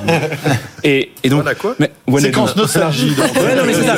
Mais, non, mais c'est rigolo, c'est qu'au début, il ne savait pas trop. Et je l'ai poussé. Je dis, mais attends, mais quand même, moi, j'étais au tout début de Wanadu avec Philippe De Vost. Tiens, d'ailleurs, une petite pub, il a fait un super bouquin de mémoire numérique sur, sur, sur le sujet. Et, euh, et, et je lui, je l'ai, je l'ai, je l'ai convaincu que j'étais le fondateur de Wanadu avec Philippe De Vost. Et à un moment, donc, j'ai redemandé à quelqu'un, pose-lui la question qui est le fondateur de Wanadu, il a dit, c'est Ignacio et Philippe De Vost. Il l'avait intégré. Il l'avait intégré. Donc, en fait, avec ce petit exemple, ouais. ce que je veux dire, c'est que si tu bombardes le web de fake news, tu vas te retrouver avec des fausses réponses. En fait. Mais même pas bombardé parce que finalement. Oui, oui voilà, moi je l'avais pas. Oui, mais parce tu, que tu l'as, tu l'as entraîné en quelques. Je l'ai entraîné en, en quelques, quelques, phrases. Oui, mais parce finalement. que personne travaillait sur ce oui. sujet-là, mais oui. sur des sujets plus parce importants. Il y a peu de personnes qui remontent voilà. à l'histoire de Wanadu. Exactement. Alors, sauf les vrais Évidemment, ça ne, ça, ça n'impacte pas le respect qu'on peut avoir sur Wanadu, mais c'est vrai que c'est. Non, mais bien sûr. Mais c'est là qu'aujourd'hui la question se pose. Avant, euh, bon, aux États-Unis, il y avait des, il y avait des Trump qui étaient des machines à fake mmh. news. Maintenant, on a ChatGPT. On va avoir des, des, des intelligences génératives qui vont créer de plus en plus de news, bonnes ou mauvaises, et en fait, tout ça va s'auto-alimenter. C'est pour ça que Google a effectivement attendu le plus longtemps possible pour sortir quelque chose qui n'est pas encore maîtrisé, en fait. Bon, voilà, Augustin, euh, Google s'apprête à lancer son, son, sa riposte. Alors, comme le disait très justement Julie, en bêta-test. Hein. Oui. Voilà, ça ne sera, pas, ouais. ça sera pas pour tout le monde. Et moi, j'ai une petite question là-dessus. J'avais cru voir un jour Lucas Renaudin, qui vient souvent... Euh, ouais, qui Lucas vient souvent, Perrodin. Lucas. Ouais qui vient souvent sur le plateau et qui nous expliquait en fait que OpenAI avait été construit sur une bêta euh, de, de, de, de l'AI de Google en fait. Oui. Transformer. Oui, transformer. transformer. Mm. Et, et qu'en fait aujourd'hui Google fait quoi? Google met sa couche de euh, d'interprétation sur son propre AI qu'ils ont développé qu'ils ont développé il y a deux ans en fait. Ouais. En fait, Ouais, c'est vrai qu'il met sa couche, c'est qu'en fait il continue les développements. Continue. Là où OpenAI euh, a, en fait c'est assez rigolo parce que quelque part euh, OpenAI s'est dit tiens j'ai un truc. D'ailleurs c'est rigolo parce qu'en fait dans son nom Open c'est pas si open que ça finalement. Et c'est une entreprise qui se veut lucrative. Donc ils se sont dit tiens on a un truc qui fonctionne bien. Comment on va le monétiser? Là où Google a réfléchi un petit peu plus mmh. par rapport à l'éthique. C'est plus ça. Mais les technos sont des technos à la base faites de Google. C'est euh, OpenAI qui est venu rajouter des briques de Lego dessus. Et Google a continué à travailler sur euh, sur sur le ce qu'on avait créé au départ. si on récapitule les annonces de ce soir parce que c'est pour qu'on comprenne bien. Donc euh, on va pouvoir tester en bêta-test certains euh, utilisateurs de mmh. Google triés sur le volet visiblement Bard, qui serait la réponse euh, à ChatGPT. Mmh. on est d'accord. Et puis, euh, Google a dit, on va partager aussi un aperçu de plusieurs fonctionnalités alimentées par l'IA que vous verrez bientôt dans le moteur de recherche, mmh. synthétisant les informations pour les questions pour lesquelles il n'y a pas qu'une seule bonne réponse. C'est ce que tu disais. C'est-à-dire que là, ça va arriver très vite et pour tout le monde. Euh, visiblement. Pas pour tout le monde, parce que pour l'instant, ce sera que en anglais. Ah, voilà, ah, oui, ouais. que en anglais, c'est vrai, c'est important aussi. Malheureusement, ce sera. Alors, c'est dommage parce que ça a été annoncé en France et ce sera disponible qu'en anglais. Petit détail. Allez chercher un petit peu l'erreur dans tout ça. Mais d'après ce que j'ai compris, donc sur le, le, champ de recherche de Google, quand on pourra taper des, des recherches plus, on va dire, complexes, mm -hmm. et on aura une réponse qui ressemblera un peu à ce que propose aujourd'hui ChatGPT. Et plus récente. Si j'ai bien compris. Et plus récente aussi, parce que et pour l'instant, ChatGPT s'arrête à des informations, je crois, de 2021. Mmh, Il n'y a pas ça. de 2022, 2023. Tandis que là, Google. Euh... Et ça va tout changer, en fait. C'est là, c'est là tout le, tout l'enjeu, c'est-à-dire que l'association de ChatGPT et de Microsoft, qui veut mettre ChatGPT euh, dans son moteur de recherche Bing, euh, ça veut dire qu'on ouvre ChatGPT non pas simplement la base de données qu'il a, mais à l'internet et ça, ça va tout changer. Alors, ce qui est très intéressant, c'est la réponse de Google vis-à-vis de Bing de vis-à-vis de Microsoft, puisque Microsoft aujourd'hui, euh, sur le plan mondial, ils ont 2-3% de part de marché euh, sur la recherche, et Google en a 93 ou 95. Donc aujourd'hui, les, les, les positions sont figées. Et là, euh, avec les annonces de ChatGPT de Microsoft et les annonces, la réponse de Sundar Pichai aujourd'hui, ce qui va s'ouvrir, c'est une nouvelle page. Une guerre de l'IA finalement dans la recherche. Ah oui. Exactement. Et, et peut-être pour rebondir sur ce que tu dis, au niveau mondial, non, mais au niveau occidental. Parce qu'en fait, justement, euh, mondial, il y a côté Chine, Baidu. Et Baidu est en train effectivement aussi de, de préparer sa réponse Voilà. à ChatGPT. Et donc on va avoir trois gros mastodontes qui vont être Microsoft, Google, Baidu, et je suppose que Meta ne va pas vouloir rester en reste, même s'ils sont un petit peu embêtés et, et ensevelis dans leur ils, métaverse. ils- ils sont pas sur, ils sur, ont- ils ont sur la la- recherche. Euh, Amazon ils ont la- fait, la- la fait, recherche fait du search à, à l'intérieur de, de, de ses propres fenêtres. Donc, en fait, euh, on attend peut-être une réponse d'Amazon. Mais effectivement, Mark Zuckerberg a dit qu'il pouvait pas lui aussi rester en dehors de, de, de ça. Donc, il va très euh, Très certainement aussi très proposer euh, certainement sa, sa riposte, c'est euh, clair. Voilà. Quand on sait que voilà, euh, l'État investit énormément d'argent, alors dans le métavers, avec plus ou moins de bonheur, mais aussi euh, dans l'intelligence artificielle. Messieurs, dames, je vous propose de, de marquer une petite pause. On va rester sur ce sujet euh, de d'IA, de, de, de ChatGPT, puis aussi donc la, la riposte de Google face à ChatGPT. Moi, j'aimerais avoir ton avis, euh, euh, Salim, sur le modèle économique. Est-ce qu'on, comment Google, qui aujourd'hui vit de la publicité des liens sponsorisés, va-t-il vivre avec ces réponses qui vont être euh, plus longues? C'est aussi un nouveau modèle économique qui s'ouvre pour Google. On en parle dans un instant. Vous restez avec nous. Tech Co, le débrief du lundi. À tout de suite. Tech Co, le débrief de la tech. Le retour de Tech Co sur BFM Business, le débrief de l'actu tech comme chaque lundi en ce 6 février. Merci d'être avec nous, radio, télé, et puis peut-être euh, êtes-vous en train de nous écouter en podcast, en replay? Merci en tous les cas d'être là. Euh, Julie Rago est avec nous, journaliste à Tech Co, Enguerrand Renault, consultant chez Image7, Salim Nassur, fondateur de Mars, et Augustin Seyer, fondateur du fonds OVNI.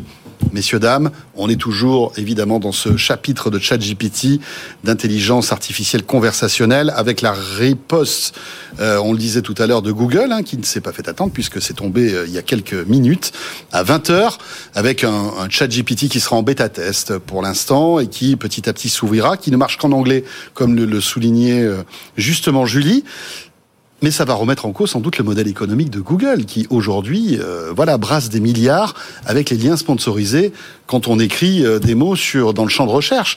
Tout ça va sans doute être aussi bouleversé, non, Salim? Euh, comme je disais, je ne suis plus dans le secret des dieux, mais, mais j'ai vécu à une époque dans ce secret des dieux. Et en fait, ça me rappelle euh, les questions qu'on avait au départ de, tu sais, quand, quand il y a eu Gmail, puis après il y a eu toute la suite Google for Work, Google, etc. Et en fait, ce qui s'est passé, c'est qu'on avait scindé à ce moment-là la partie avec de la pub, qui était donc gratuite, et une partie plus professionnelle, sans pub, mais payante. Et donc on peut très bien s'imaginer être dans ce type de modèle où tu vas avoir quelque chose où tu auras beaucoup de, de, de, liens, de réponses, et, et peut-être pas une réponse assez succincte, et ce serait euh, gratuit, et avoir un service qui soit plus premium, payant. Ça peut être quelque chose d'envisageable puisqu'on l'a déjà mis en place euh, à l'époque chez Google. On pourrait, peut-être imaginer, non, Enguerrand ou Julie ou, ou euh, euh, Augustin, euh, du brain content finalement qui pourra arriver dans des, dans des réponses à la chat GPT, non? Est-ce que tu... Qu'est-ce que tu imagines, Julie euh, J'ai encore du mal à imaginer un petit peu la barre de recherche parce que est-ce que pour l'instant ce sera un onglet à part ou est-ce que quand on va faire une recherche Google on aura directement cette réponse un peu à la chat GPT C'est ça un peu euh, la question parce qu'ils ont mis une vidéo et un gif euh, je crois de comment ça va apparaître. Mais c'est vrai que c'est pas encore euh, très, concret, très clair je trouve. Enguerrand? La véritable question, c'est qu'aujourd'hui, quand on tape une recherche dans Google, il y a euh, des pages et des pages de résultats et des liens sponsorisés. Et avec ça, ils gagnent beaucoup d'argent. Euh, la question de demain, c'est est-ce qu'il y aura quel type, type de réponse? Et il faut réinventer des liens sponsorisés avec euh, Oui, c'est- un, c'est- cette- un chat GPT, avec un bard. pardon, on dit barde, comme ça que avec ça un barde. Donc là, euh, il, il va falloir qu'on regarde ça de très près parce que ça va être extrêmement intéressant. Oui, c'est vrai. Il y a- Comment Il y a quelques extensions Chrome, et je sais pas si ça peut. Bon, je, je sais pas, je pense pas que c'est eux qui ont inspiré Google, mais en fait, où tu peux installer euh, ton extension ChatGPT en attendant Bard. hein. Mhm. Et quand, quand tu fais ta recherche, en fait, ils vont. Bon, il y a la recherche Google au milieu, et sur la droite, ils mettent la recherche ChatGPT. Oui. Enfin, le résultat. Est-ce que c'est une solution Enfin, en effet, on ne saura pas là, là, dans la sortie. vidéo qu'ils ont mis, c'était, ça paraissait quand même assez en, enfin, en haut de la recherche, bien avant les, les différents liens. Donc. Et ce qui va être super intéressant, et je pense que je rebondis sur ce qu'a dit Enguerrand tout à l'heure, en fait, quand ce reset de, de- des moteurs de recherche, aujourd'hui, Google, on a euh, le rectangle blanc et on tape, et ensuite on a les, les résultats, et on, quand on revient sur le moteur, enfin, quand on revient sur la recherche, c'est juste pour l'affiner, et ça repart de zéro. La beauté de ChatGPT, c'est qu'en fait, euh, vous pouvez parler à un robot pendant 10, 15 euh, conversations, et en fait, il s'améliore. On peut lui dire, ah bah tiens, écris-moi ce texte, ah, améliore-moi, change-le. Là, en fait, ça, ça- si Google doit vraiment intégrer cette fonctionnalité dans son dans sa barre de recherche, ça- enfin, va falloir embaucher plein de product designers pour changer la barre de recherche, la mettre autre part. euh. Mais après, bon, je pense que ça, ça nécessitera aussi une prise en main de ces nouveaux objets, enfin en tout cas de ces nouveaux usages et de ces nouveaux outils pour tous les utilisateurs de Google. hein. On a tous progressé hein, dans la recherche de Google, plus ou moins d'ailleurs. hein. Euh, mais euh, c'est vrai que ça peut être quand même assez puissant de se dire que en, tapant, par exemple, tiens, voilà, je cherche une chambre à Barcelone du 26 février au euh, 4 mars euh, dans tel quartier euh, avec un budget de 200 euros et que paf d'un coup on vous ressorte en fait euh, euh, bah, peut-être des recherches assez voilà qui, qui soient personnalisées parce que justement je suis allé plus loin dans ma recherche. Ça peut être sympa. Et alors j'imagine aussi les assistants vocaux connectés à tout ça C'est ce que j'allais te dire, parce que quelque part, quand tu regardes les assistants vocaux, c'était déjà ce qui était, euh, c'était les prémices de ce, ce dont on discute aujourd'hui. Parce qu'en fait, quand tu poses une question à que ce soit un Alexa ou un Google, il va pas te répondre avec plusieurs réponses. Il va te donner une réponse. Mm. C'était les, les petites cartes, cartes que tu avais au niveau de Google en haut. Donc en fait, c'est une amélioration de ce qui va être là. Donc on peut très bien imaginer un modèle avec euh, peut-être euh, euh, quelque chose qui va donner une réponse un peu synthétique et pour aller plus loin, toujours garder une série de liens. Ouais, on va voir. Hein. Mais le jour où tout ça sera connecté aux assistants vocaux, ça va être. Je le dis souvent hein, dans Co, mais imaginez avoir un chat GPT euh, sur votre Alexa ou sur votre Google Home.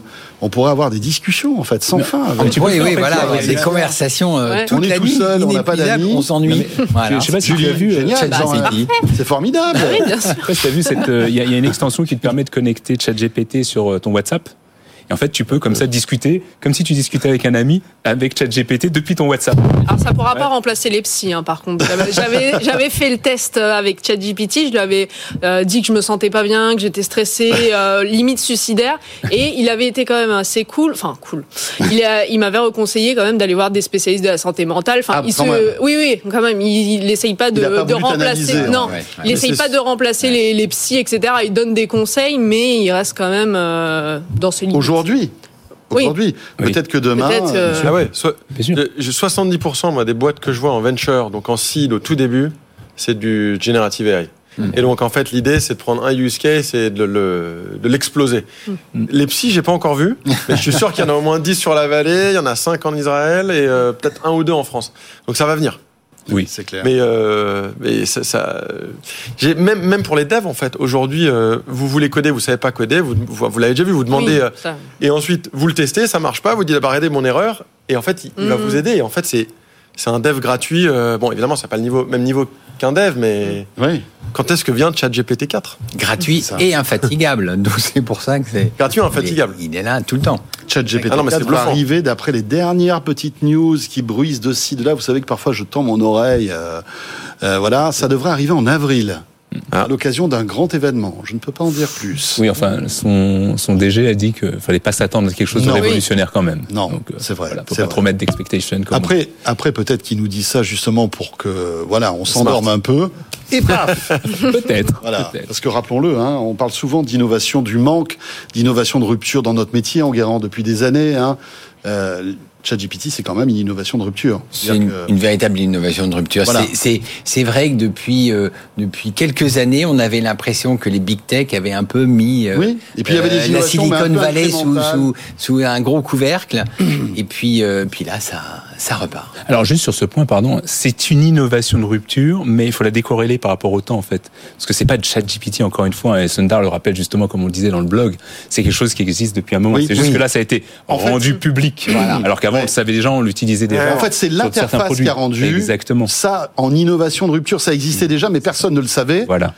Et là, d'un coup, tout de suite, tout le, monde, à tout le monde. se rend compte, se prend une claque en fait en utilisant ce- de la ce- puissance ce- de- cet outil en fait. De cet outil. Messieurs, dames, il est bientôt 21h30. On va retrouver Faiza Younsi pour l'info éco. Euh, Julie Rago euh, va nous parler du euh, casse-tête du blocage des sites porno pour mineurs. Alors qu'il y a un vieux serpent de mer, je crois qu'on en Mm. Oui. parle depuis des Oui, années et des années. Euh, voilà, tout, tout, tout, tout homme politique. Peut-être un jour, ils y arriveront. Peut-être qu'ils y arriveront, c'est pas sûr. Ça pose plein de problèmes, bien évidemment. Tu as enquêté là-dessus parce que c'est l'un des articles qui a bien marché euh, sur le site de Tech Co. On en parle dans un instant et puis on va débriefer l'actu toujours avec euh, Augustin Saliman-Guérand et Julie. À tout de suite sur BFM Business. BFM Business, l'info éco. Le retour de Tech Co dans un instant. Il est 21h30. L'info éco. Tout de suite, c'est avec Faiza Younsi. Bonsoir Faiza. Bonsoir François, bonsoir à tous. Ambiance tendue aujourd'hui à l'Assemblée nationale pour le premier jour d'examen de la réforme des retraites. Les députés ont rejeté tout à l'heure une demande de référendum du Rassemblement national et une motion de rejet de la France insoumise. Demain, 11 000 policiers et gendarmes seront mobilisés pour encadrer la troisième journée de mobilisation contre le projet de réforme. Il y en aura 4 000 à Paris. Et pour la Première ministre Elisabeth Borne, le gouvernement a déjà fait des concessions sur le texte. Je ne pense pas qu'on campe sur nos positions. Vous savez, on avait un projet dans la campagne présidentielle, une retraite à 65 ans. On a écouté, on a eu des mois de discussion, de dialogue avec les organisations syndicales et patronales. On a modifié notre projet. On a écouté aussi les attentes de notre majorité, les attentes de, du groupe Les Républicains, et on fait évoluer notre projet. On est à l'écoute. Au Royaume-Uni aussi, la grogne sociale ne faiblit pas avec cette nouvelle grève historique aujourd'hui dans le service de la santé. Infirmières et ambulanciers ont débrayé ensemble. Ils sont mobilisés maintenant depuis deux mois pour revendiquer des hausses de salaire sur fond d'inflation galopante. Également dans l'actualité, ce nouveau plan social dans la tech américaine. Cette fois-ci, c'est Dell qui supprime plus de 6600 emplois. Ça représente 5% de ses effectifs. Le fabricant d'ordinateurs fait face à un très net ralentissement de la demande.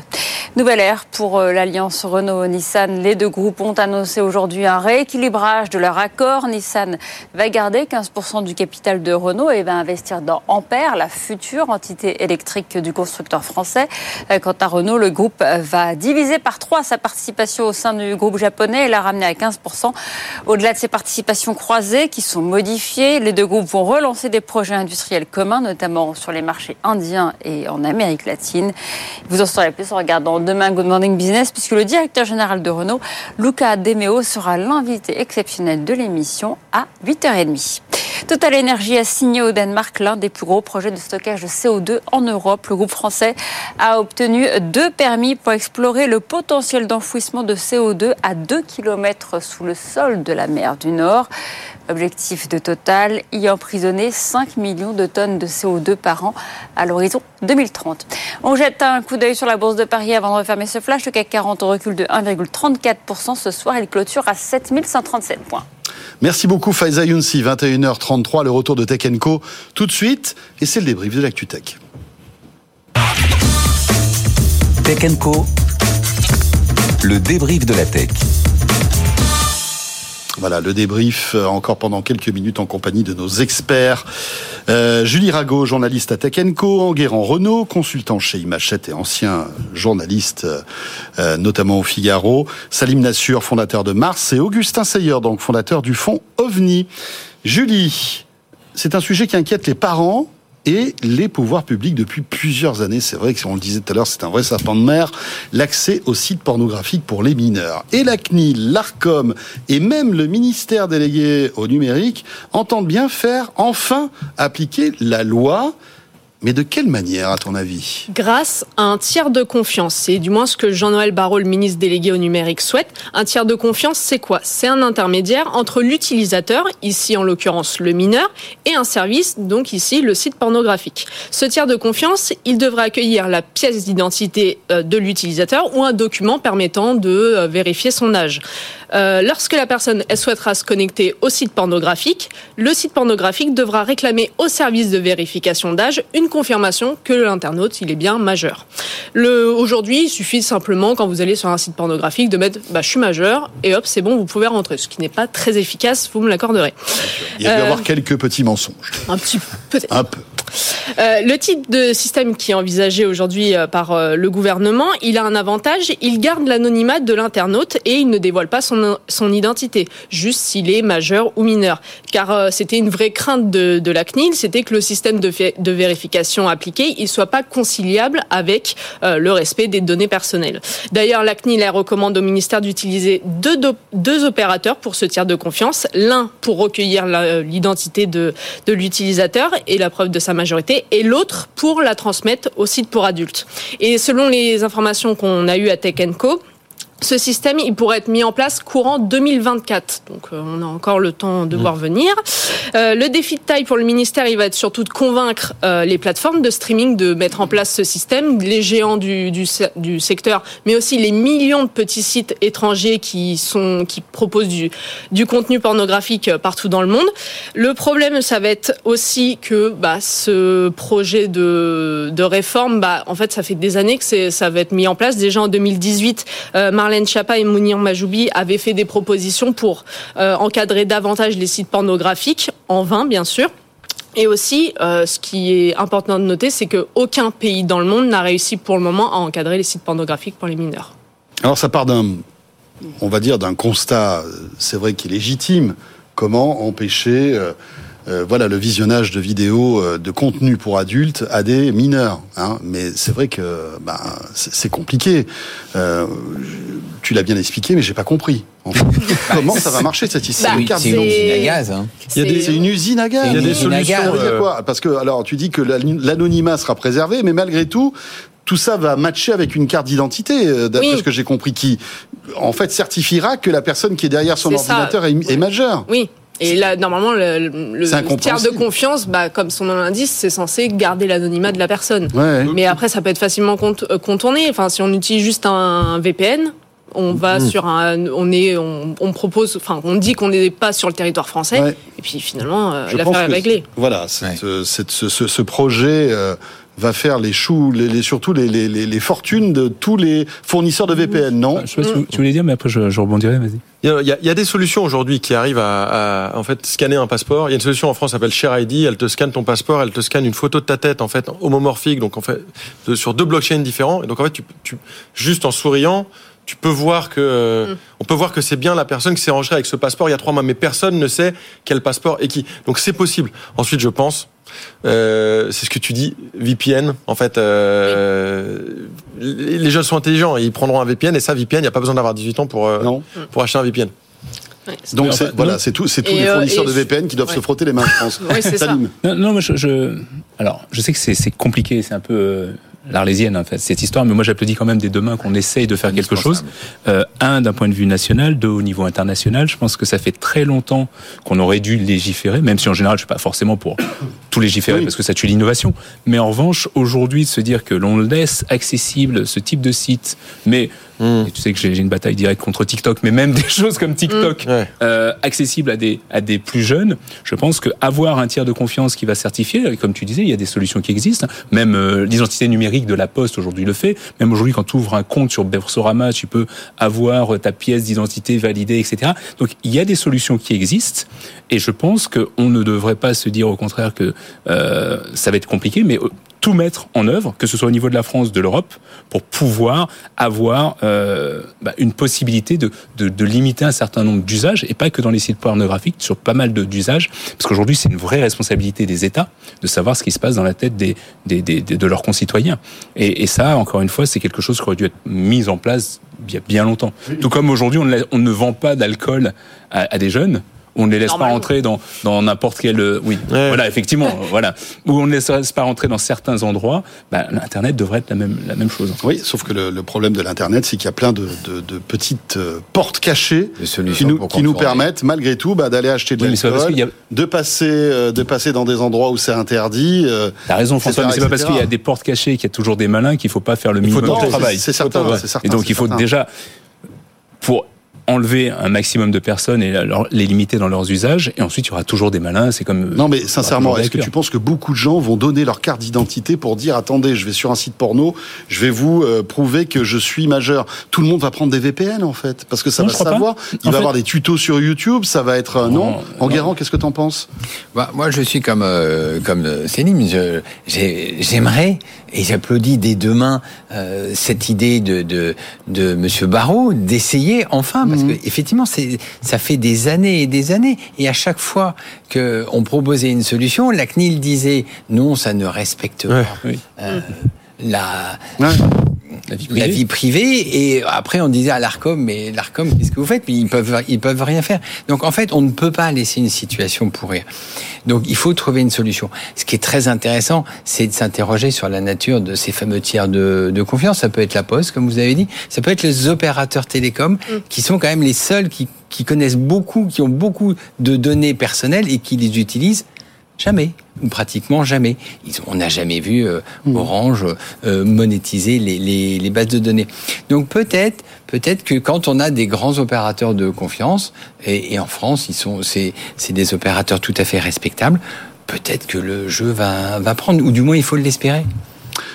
On va bien voir comment tout ça euh, évolue. Alors, on va changer de sujet parce que je, tout à l'heure, on évoquait euh, évidemment ChatGPT, la ri- la riposte de Google, peut-être celle bientôt de, de Meta et d'Amazon. Euh, tous ces GAFAM qui sont dans un contexte et dans une situation euh, un peu compliquée. Hein. On le disait, des, des licenciements par milliers. les compteurs. Enfin, certains compteurs indiquent Bien 200 000 euh, licenciements depuis euh, depuis la fin de l'année dernière. hein. Et là, si, si on, on se focalise euh, depuis le début de l'année, on est quasi à 100 134 000. 134 000. Voilà, moi, j'étais à 90 000. Ah, donc, bah non, tu il en manque un peu. Je tout à l'heure qui Euh, plus- oui, donc il y en a un peu plus. Aux États-Unis. Aux aux États-Unis. États-Unis. Aux États-Unis. Sur 150 millions de travailleurs américains. Sur 150 millions de Oui, mais pas travailleurs. 150 millions dans la tech. Je- Non, c'est- Voilà, c'est ça. C'est ça. Euh, et c'est ce qu'on disait, c'est que avant le Covid, euh, bah, en fait, évidemment des milliers, des dizaines de milliers de personnes ont été embauchées euh, pendant le Covid. hein. Je crois que Microsoft a, embauché 23 000 personnes pendant le Covid parce qu'ils avaient tellement Une besoin. phénoménale. Voilà, donc là, évidemment, ils en virent 10 000. Mais finalement, quand on, quand on fait le solde, parfois on se rend compte que toutes ces boîtes américaines ont aujourd'hui encore plus de salariés qu'avant le Covid. Oui, ce qui est- ce qui est logique. Ce qui est logique. Parce que les usages ont co- continué à évoluer. Après, euh, c'est rigolo parce que, enfin, rigolo, pas tant que ça finalement, mais euh, je parlais avec des anciens collègues ce week-end et euh, ils sont tous dans l'expectative parce que là, on parle des licenciements qui sont euh, annoncés aux États-Unis, mais on n'a pas encore parlé des licenciements qui arrivent en Europe. Parce qu'en fait, ça prend plus de temps. Parce qu'aux États-Unis, ils ont été virés du jour au lendemain. Là, ça arrive. Alors, euh, dans certains pays européens, ils savent déjà. En France, ils ne savent pas encore. Mais ils, le savent que ça va arriver. Donc, il y aura en plus ces licenciements-là. Là où ça devient compliqué, c'est que. euh, C'est ça que je disais tout à l'heure, j'aimerais pas être euh, dans, la tête de Sundar. Parce que, au-delà du fait qu'il doit défendre le business face à un chat GPT, maintenant aussi, il doit se retrouver face à ses salariés, qu'il est en train, enfin, comme dans toutes les autres boîtes, hein, les Zuckerberg et autres, licencier des salariés alors que vous avez, pour Google, près de 100 milliards dans les comptes. C'est compliqué. Donc euh, aujourd'hui, Comme, euh, comme Facebook a fait. mais comme Facebook a fait. Donc aujourd'hui, en fait, l'annonce des C'est pas hype si tu licencies pas aujourd'hui. non mais, non, mais Non, c'est mais c'est exactement ça. presque Non, non, c'est mais, ça. non, mais c'est exactement ça. C'est que l'annonce des licenciements, tout comme l'annonce précipitée d'un concurrent à ChatGPT, est vraiment pour, et on l'a vu, hein, le cours de l'action a remonté, et pour faire plaisir aux actionnaires, et donc à la bourse, mais ça ne fait ni plaisir euh, potentiellement aux salariés, ni plaisir aux utilisateurs, ce qui était le but à la base de Google. Bon.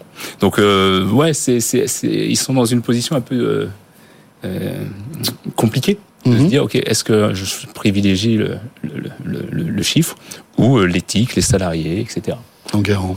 Euh, Augustin, pardon. Enguerrand, c'est de l'autre côté. Non, la, Juste après, ça sera Enguerrand d'ailleurs. la, la beauté du marché américain, pour y avoir vécu plus de 20 ans, c'est euh, la mentalité américaine face au, à ce licenciement, en fait, c'est quasiment de voir, euh, d'y voir une opportunité, même, euh, même personnelle, en fait. Et la beauté du modèle américain, c'est qu'en fait, ces gens qui se font licencier, non mais c'est très dur. Mais ces gens qui se font licencier en général retrouvent très rapidement du travail, ou en tout cas on retrouve rapidement, peut-être pas aux mêmes, condi- aux mêmes conditions. En hein. moins de trois mois, ce qui est bien. En moins de trois mois. Ils en retrouvent rapidement et surtout ils en retrouvent dans des sociétés. Soit ils vont monter leur boîte, soit ils en retrouvent dans d'autres startups, scale-up, etc. Mais en fait, la plupart des cas, ils vont dans des corpos américains qui ont grand besoin de se moderniser et de rénover. Et en fait, ça crée un espèce de cercle vertueux où les, les dinosaures euh, américains se retrouvent avec. font leur marché en ce moment. Ils font leur marché, ils ont des super profils. Euh, Trois mois, je ne connaissais pas le chiffre, mais ça ne m'étonne pas. 79% à trois mois. Et en fait, ils vont venir, euh, j'invente, mais je suis sûr qu'il y en a qui vont dire, ah, en fait, vous, vous, vous- vous communiquez comme en interne. Bon, je pense que maintenant, Teams est, est- est relativement euh, répandu dans les, dans les corpos américains, mais il y en a beaucoup qui ne doivent rien utiliser. Et c'est aussi simple que de dire, bah, on devrait utiliser Slack. J'invente, hein, mais. Et, et c'est ça le, le modèle américain qui est magnifique, où en fait, il y a un côté très dur, mais il y a un côté où on se dit, bon, bah, on va trouver cette opportunité et on va tous ensemble se moderniser et rester euh, la plus grande économie au monde. Alors, dans, l'absolu, tu as raison. Euh, Juste deux, deux, bémols peut-être. Le, le premier, c'est euh, sur ces, ces anciens de la tech qui vont aller dans des dans grosses corps. Euh, on voit aussi ce phénomène, je sais pas si vous en avez entendu parler après le quiet quitting. Maintenant, il y a le quick quitting, celui où ben tu restes mais tu repars tout de suite. Et moi, c'est toujours ce que je dis. hein, aller dans une grande corp aujourd'hui, je pourrais plus. C'est pénible en fait. Ouais, ça ouais, va ouais. trop lentement. Donc, quand tu as été dans ce type d'environnement, tu ne peux pas supporter de rester dans cet environnement-là. Donc, ça, ça, je, je suis pas sûr que ça prenne.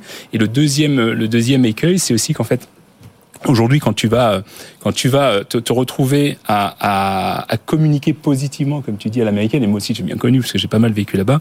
Euh, en réalité, tu vois, il y avait une, une étude, euh, enfin en tout cas un article intéressant dans le New York Times qui montrait qu'en fait les gens communiquaient de façon positive aussi parce qu'ils savent très bien que c'est un petit milieu et que tu vas Mhm. pas te tirer une balle dans le pied Oui, oui, en disant sur LinkedIn je suis pas content parce que je me suis vite Oui, il y a un problème d'image. Voilà, en fait, exactement. Donc oui, ce- c'est positif. De réputation. Mais en même temps, c'est mais- positif parce que moi j'ai les retours par derrière, ils sont pas très contents. Non, non, non, Non, mais c'est ils- clair. C'est Ils sont clair. pas contents, mais bon.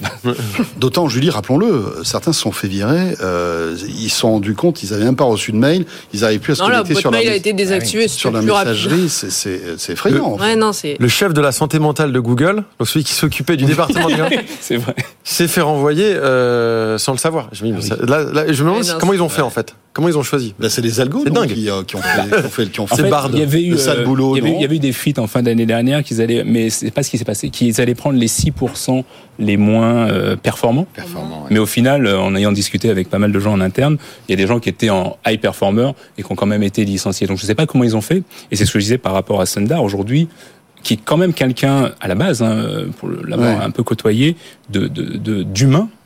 il doit vraiment se sentir mal parce Oui, qu'en oui, fait, oui. il a fait quelque chose qui est contre son éthique, C'est c'est-à-dire ça. virer des gens. Ça gagne 100 milliards, mais je suis obligé de virer 10 Mais 000 surtout les personnes. virer du jour au lendemain. C'est-à-dire que vous vous connectez, vous avez pu. Ah, Vraiment, comme on dit à l'américaine. Et c'est c'est très violent. Ouais. Très violent. Ça va être intéressant de voir comment tout ça évolue dans les, les- les- les semaines et les mois qui viennent. Mm. Est-ce qu'on va continuer comme ça de, de- de- Bah, c'est ça la, la, la, la vraie question. Google n'a connu que de la croissance Mhm. de 1998 jusqu'à deux trimestres. Facebook, enfin Meta n'a connu que de la croissance. Amazon n'a connu que de la croissance. C'est la première fois de leur existence qu'ils sont confrontés à ça. Et ce qui est très intéressant dans cette remise en cause comme ça des, des big tech, c'est jusqu'à présent, euh, tant qu'il y avait de la croissance, ils étaient chacun de leur euh, couloir de nage. C'est-à-dire que Google faisait du search, euh, Meta faisait euh, du display, euh, Amazon faisait du cloud, Microsoft faisait, euh, faisait euh, du logiciel, et puis Apple faisait des smartphones. Mais là, s'il n'y a plus de croissance, et c'est ça qui va être intéressant, c'est qu'ils vont tous aller chercher le business des autres. Donc, est-ce que ça va remettre de la croissance, remettre de l'énergie dans, dans, dans la machine, ou est-ce que ça va être Ouais. encore pire? On ne sait pas. On va suivre ça de près. On n'a plus le temps. Désolé Salim. Mais il y a un vrai problème social. C'est-à-dire Ouais. que les gens ne pourront. Parce que quand tu dis remettre de la croissance, en fait, quand tu es dans des boîtes comme ça et que tu te fais licencier de cette façon, tu n'as plus envie de réinvestir du temps dans ce genre de boîte. Et là, qui va aller créer la croissance? Je me pose de vraies questions. Merci, merci à tous les quatre. Merci Salim, merci Augustin, merci Julie et merci à Enguerrand pour ce débrief de l'Actu Tech. Euh, Vous restez avec nous, on va terminer euh, ce Tech Co. Il nous reste quelques minutes avec notre rendez-vous Station F, comme chaque lundi soir plongé dans ce plus grand incubateur de France ou peut-être même d'Europe. À tout de suite. Tech Co. Les pépites de Station F. Voilà, 21h50 sur BFM Business, le retour de Tech Co, notre plongée dans Station F. Avec ce soir, euh, eh bien, un spécial euh, RH en quelque sorte. Euh, Assoul Freda Rosenberg est avec nous. Bonsoir Assoul. Bonsoir François. Cofondateur donc de Sésame euh, pour dématérialiser en fait les avantages des salariés. Exactement. Vous allez nous expliquer comment vous faites dans un instant. Et puis Arthur Dagar aussi, cofondateur de Futures. Bonsoir. On va commencer par vous. Allez, euh, Arthur, euh, créé euh, donc en 2022.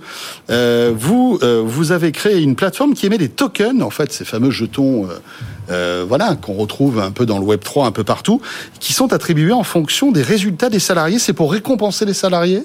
Expliquez-nous. Alors, on n'est pas du tout de token. Non? Non, pas du tout. On a créé un produit financier qui permet justement de partager effectivement euh, la plus-value euh, des entreprises avec les collaborateurs. Pour les récompenser en quelque sorte. Exactement, qu'ils soient euh, à la fois employés, mais également euh, freelance, entreprises partenaires, collaborateurs euh, en France ou à l'étranger. Euh, Comment ça marche? Ah bah, Aujourd'hui, euh, vous avez des anciens systèmes euh, euh, très complexes qui, grosso modo, sont des stock options euh, et qui donc sont basés sur le capital. Nous, on a créé un outil euh, financier et qui permet de libérer directement en fait euh, cette façon de distribuer. Donc plutôt que euh, d'avoir de la participation extrêmement compliquée, avec nous, vous investissez aligné avec euh, les fondateurs et les dirigeants de l'entreprise euh, dans l'entreprise. Donc les collaborateurs vont tout simplement euh, investir auprès de leur entreprise pour eux aussi bénéficier, et ça c'est le point important, bénéficier de la prise de valeur.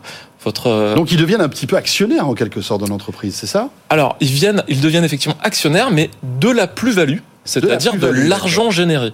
Euh, on parle beaucoup d'actionnariat quand on est en fait euh, dans une PME, TPE, dans une start-up ou dans une scale-up. Finalement, l'actionnariat a très peu de valeur et surtout n'est pas liquide. Alors, euh, vous avez été lancé, je le disais, il y a quelques mois de cela, après un an de R&D, et aujourd'hui, vous accompagnez déjà pas mal de startups et de scale-up qui euh, testent votre modèle, c'est ça? Exactement. Bah, en fait, il y a un gros problème aujourd'hui, c'est comment partager la valeur. Euh, votre, euh, juste avant dans l'émission, vous parliez à, malheureusement des gens licenciés, mais vous parliez aussi à un moment de la problématique de recrutement. Et il y a un vrai sujet sur comment recruter, motiver, fidéliser euh, les équipes. Euh, et il n'y a rien qui est simple à mettre en œuvre. C'est souvent euh, longue paperasse euh, légale, de longs combats pour expliquer aux salariés. Et chez Futures, en fait, nous, on se fait fi d'expliquer simplement euh, aux collaborateurs et de mettre en place un système qui est vraiment très très basique. D'accord. Donc, on a ce produit financier. Et euh, les entreprises, les managers, euh, dirigeants, fondateurs peuvent se connecter à notre interface et distribuer directement à leurs collaborateurs. C'est vraiment très, discrétion. très simple. À discrétion. Alors, la discrétion, évidemment, euh, c'est dans le sein de l'entreprise et ça dépend de plusieurs facteurs. Ça peut être la présence, l'ancienneté, euh, des événements extérieurs, une levée de fonds, euh, la productivité, la performance, etc. Et effectivement, c'est un bon point. Ça redonne le, le boost nécessaire aux équipes managériales pour pouvoir en fait piloter la croissance de leur entreprise. Est-ce qu'il y a des avantages fiscaux à adhérer à, ce, à Ah oui, cette méthode oui, oui, pour euh, l'entreprise? Alors pour l'entreprise, euh, ça change rien. Euh, ce qui est important, c'est que ce n'est pas requalifié en salaire, euh, puisque ce n'est pas lié au fait d'être salarié. Donc ce n'est pas chargé en fait? Exactement. Et de l'autre côté, euh, le collaborateur qui décide d'investir donc dans l'alignement Mmh. de son fondateur ou de son dirigeant, lui a une exonération puisqu'il place à la flat tax, donc 30%, et s'il possède ce produit financier pendant plus de 5 ans, il tombe carrément à 17,2%. Donc on parle souvent aujourd'hui de ce que, ce que nous on a tendance à appeler le fast cash, c'est-à-dire euh, les bonus, les primes, etc. Et nous en fait on invente le slow cash pour l'incentive long terme. Voilà, ça s'appelle Futures. Merci beaucoup euh, Arthur. Merci à vous. Euh, place maintenant euh, à Sésame, dont vous êtes le cofondateur, hein, sous le Freda Rosenberg. Donc c'est une nouvelle solution de dématérialisation des avantages salariés. Les avantages salariés, c'est quoi? Bah, C'est euh, les tickets resto. euh, Bah, donc, pour vous dire, en fait, en France et dans plus de 60 autres pays, il y a un système qui permet aux entreprises de payer leurs salariés autrement qu'avec du salaire. Donc, en fait, on a la chance en, France d'avoir les avantages salariés. Donc, en fait, c'est des sommes, ça peut monter jusqu'à 10 000 euros par an par salarié, qu'on- que les entreprises donnent à leurs salariés et desquels elles sont exonérées de charges fiscales et sociales. D'accord. Donc tout le monde y gagne. Tout le monde y gagne. Et en Hein fait, aujourd'hui. ça augmente le pouvoir d'achat du Ça salarié. augmente le pouvoir d'achat des Et salariés. pour l'entreprise, elle, a- elle Ça allège. de l'argent sans, sans trop être taxée, on va dire. Exactement. Et en fait, aujourd'hui, il y a un problème par rapport aux avantages salariés, c'est dans leur distribution. Donc nous, en fait, aujourd'hui, on a pensé Sésame pour simplifier et démocratiser l'accès à tous les avantages salariés au sein des salariés d'une entreprise. Alors, expliquez-nous comment, en fait. Donc, comment en fait- vous pouvez simplifier tout ça? En fait, pour vous remettre un peu en contexte, il y a eu trois générations donc de, fa- de façon d'émettre les avantages. La première, c'est celle que vous connaissez tous, c'est les chèques. Donc il y a eu les chèques resto, les chèques vacances, les chèques lire. Donc quel, quel cauchemar ce truc-là. Exactement. Vraiment. Il y a eu une deuxième génération qui était les cartes, qui repose un peu sur le même modèle. En fait, on va charger des comptes reliés à une carte, on va les dépenser dans les anciennes partenaires. Mais encore une fois, c'est très cloisonné. Oui, c'est très cloisonné. Pour la nourriture, pour le voyage, etc. Ça passe pas partout. En plus, les RH doivent les remplir. C'est beaucoup d'intendance.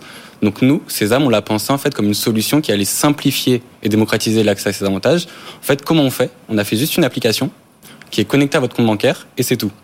Et donc, comment vous faites? Vous, vous allez payer avec votre propre carte bleue. Donc, on passe dans 15 000 banques différentes.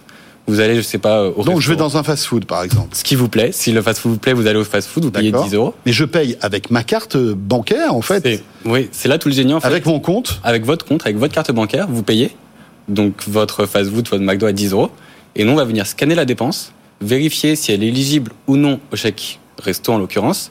Et si oui, venir vous rembourser directement dans le compte bancaire le montant de la participation de l'entreprise.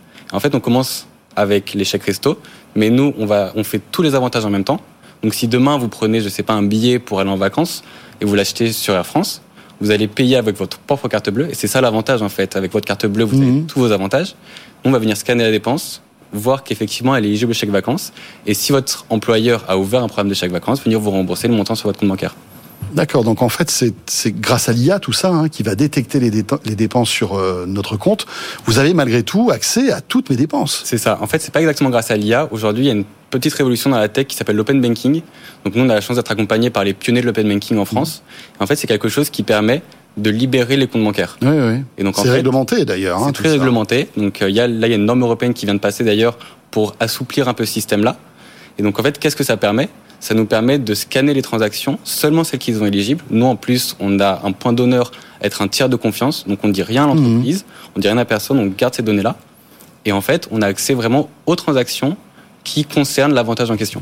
Donc, parce que c'est évidemment les titres resto, c'est les chèques vacances, vous en parlez. Ça peut être aussi les crédits transport, parce qu'on voit qu'il y a de plus en plus de subventions aujourd'hui euh, de la part des entreprises pour euh, aider euh, les salariés à prendre des transports. Ça pourrait marcher aussi, Bah, en j'imagine. fait, pour tout vous dire, aujourd'hui, il y a des cagnottes qui vont jusqu'à 10 000 euros par an par salarié. En fait, il y a 8 avantages en France. Donc, c'est le plus connu, c'est le chèque resto, évidemment. On a les chèques vacances, les chèques cadeaux, les chèques culture, mais aussi on a le forfait mobilité. Le plus moderne, c'est l'allocation télétravail. En fait, aujourd'hui, c'est très compliqué finalement d'ouvrir un avantage à chaque fois. Notre solution, elle permet finalement de, sans apporter de l'argent en amont, de sans intendance derrière, de payer, que les, que les salariés paient avec leur propre carte bleue et de venir charger tous leurs avantages en une heure. Donc, dans une entreprise, on est seul à pouvoir le faire sur leur compte bancaire. Eh bien voilà, euh, très innovant. Très Bravo. innovant. Merci beaucoup euh, à Soul Freda Rosenberg, donc cofondateur de Sésame, et merci à- aussi à Arthur Degard. Euh, C'était notre rendez-vous euh, Station F pour terminer ce Tech Co en ce lundi soir. Merci de nous avoir suivis. Les podcasts et les replays qui vous attendent. Et on sera là demain, bien sûr, demain, mardi soir, 20h, 22h, en direct, à la radio, à la télé. À demain, avec plaisir. À demain.